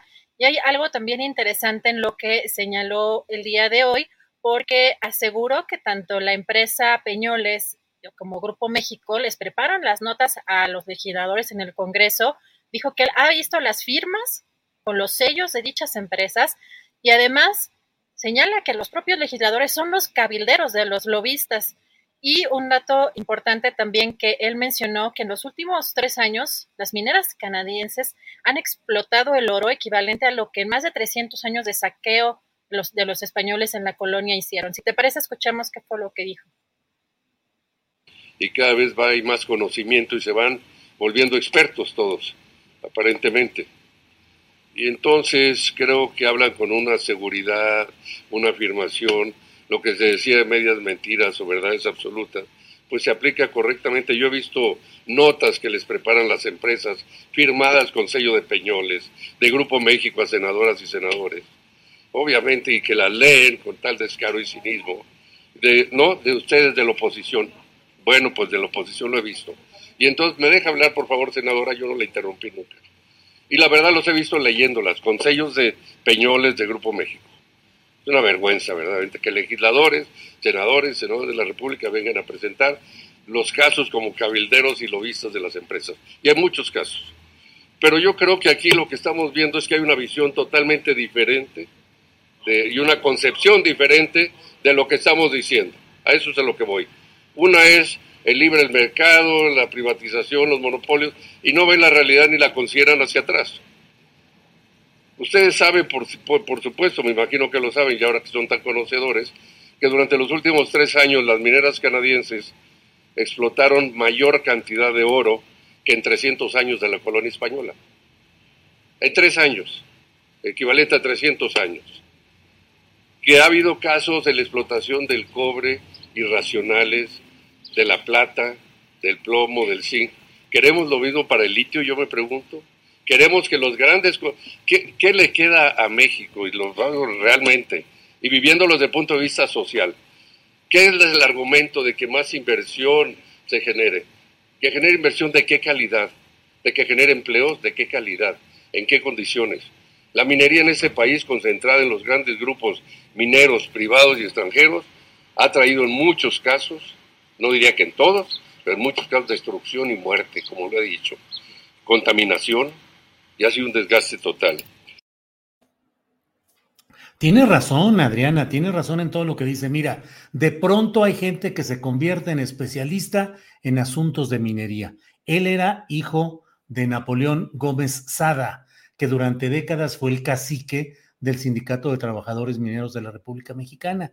Y Napoleón, a quien yo en varias columnas durante mucho tiempo eh, señalaba como Napito, porque era el hijo de Napoleón papá, eh, pues de pronto el papá le heredó la dirección sindical de los trabajadores mineros de la República Mexicana. Entonces, Napito, que había sido economista, educado en universidades extranjeras, eh, director de la Casa de Moneda, pues dijo, pues ni modo, hay que atender el negocio de papá y se convirtió de la noche a la mañana, sin haberse manchado nunca las manos con eh, mineral alguno que estuviera trabajando en la tierra, en una, en una mina, se convirtió en dirigente sindical. Así es que, pues sí, tiene razón en que de pronto hay gente que de no saber nada pasa a pretender que sabe mucho.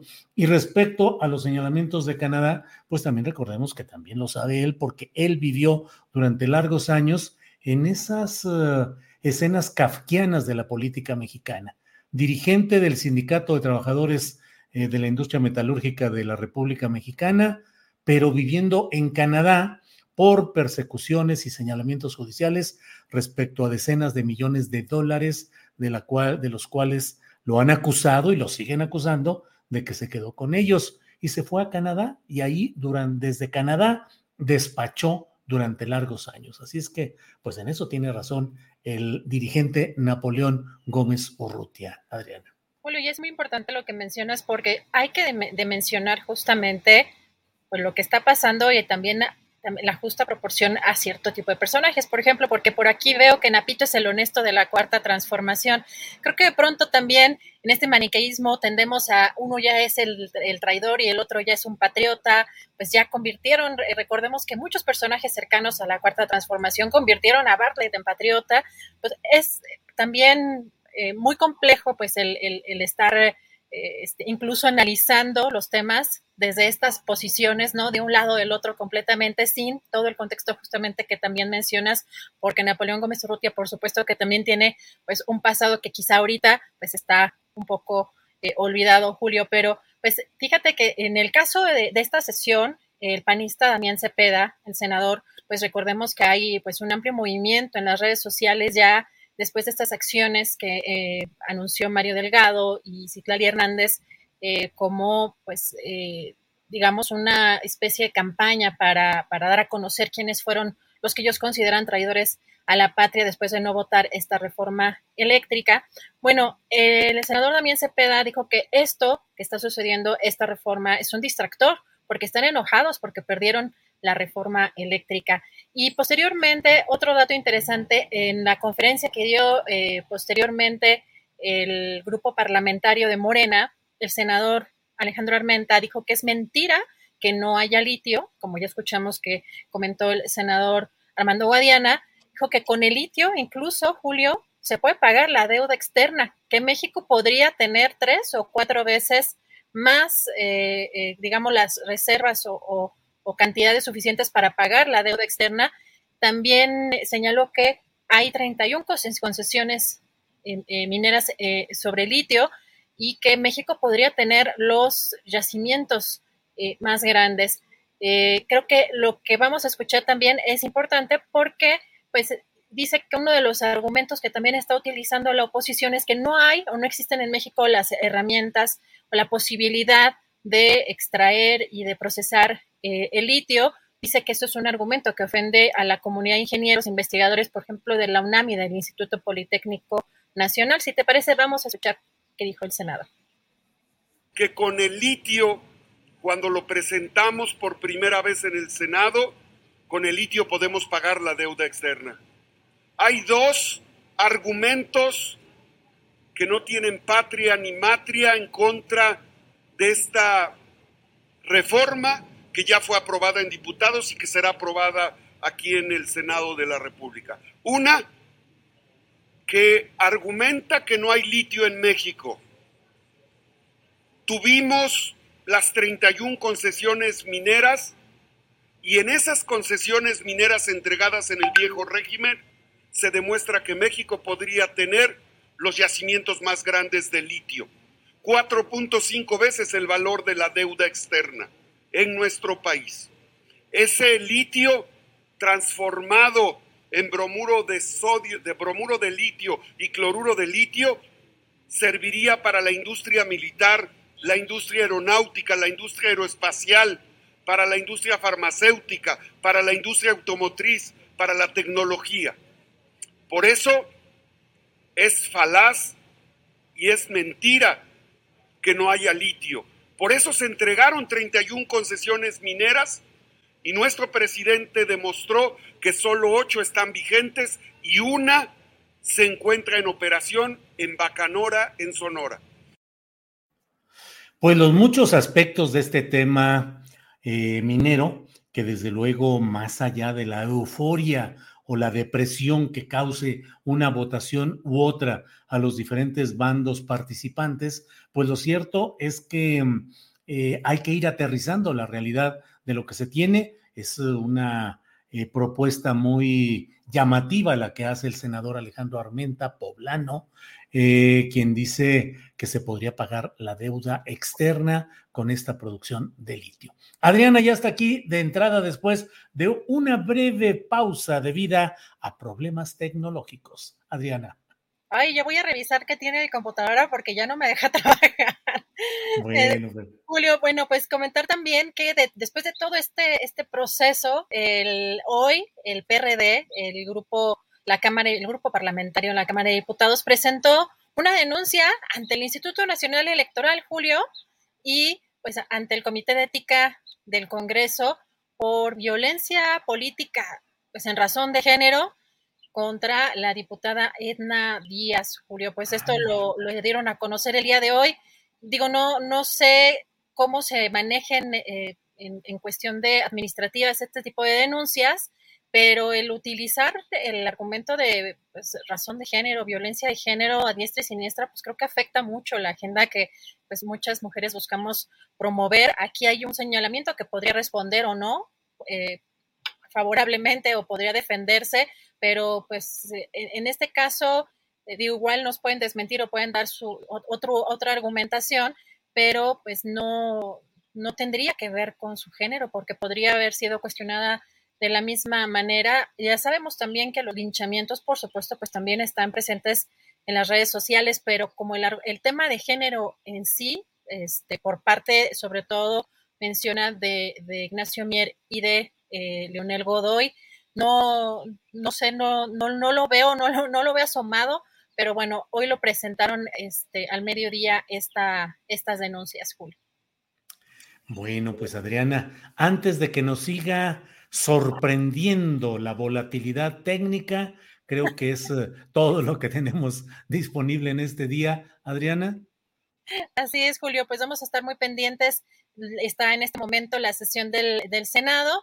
Eh, hubo algunos movimientos ahí medio extraños. Eh, de, pronto estaban haciendo preguntas en, otro sentido. Normalmente es el, quienes preguntan son los que están sentados en las curules a los ponentes, pero creo que en esta ocasión eh, fue al revés. Entonces ahí había como una desorganización en el Pleno, pero vamos a estarle dando seguimiento a esta, a esta sesión.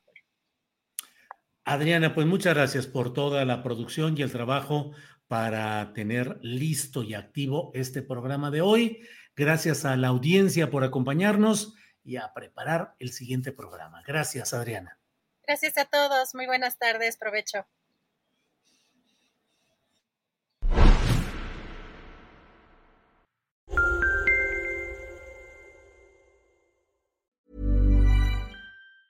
Tired of ads barging into your favorite news podcasts?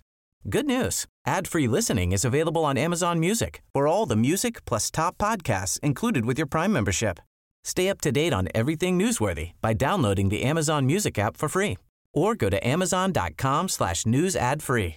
That's amazon.com slash news ad free to catch up on the latest episodes without the ads. ¿No se merece tu familia lo mejor? Entonces, ¿por qué no los mejores huevos? Ahora, Egglands Best están disponibles en deliciosas opciones. Huevos clásicos, de gallina libre de jaula y orgánicos de Egglands, que ofrecen un sabor más delicioso y fresco de granja que le encantará a tu familia. En comparación con los huevos ordinarios, Egglands Best contiene la mejor nutrición como 6 veces más vitamina D, 10 veces más vitamina E y el doble de omega 3 y B12. Solo Egglands Best. Mejor sabor, mejor nutrición, mejores huevos. Visita egglandsbest.com para más información. Para que te enteres del próximo noticiero, suscríbete y dale follow en Apple, Spotify, Amazon Music, Google o donde sea que escuches podcast. Te invitamos a visitar nuestra página julioastillero.com.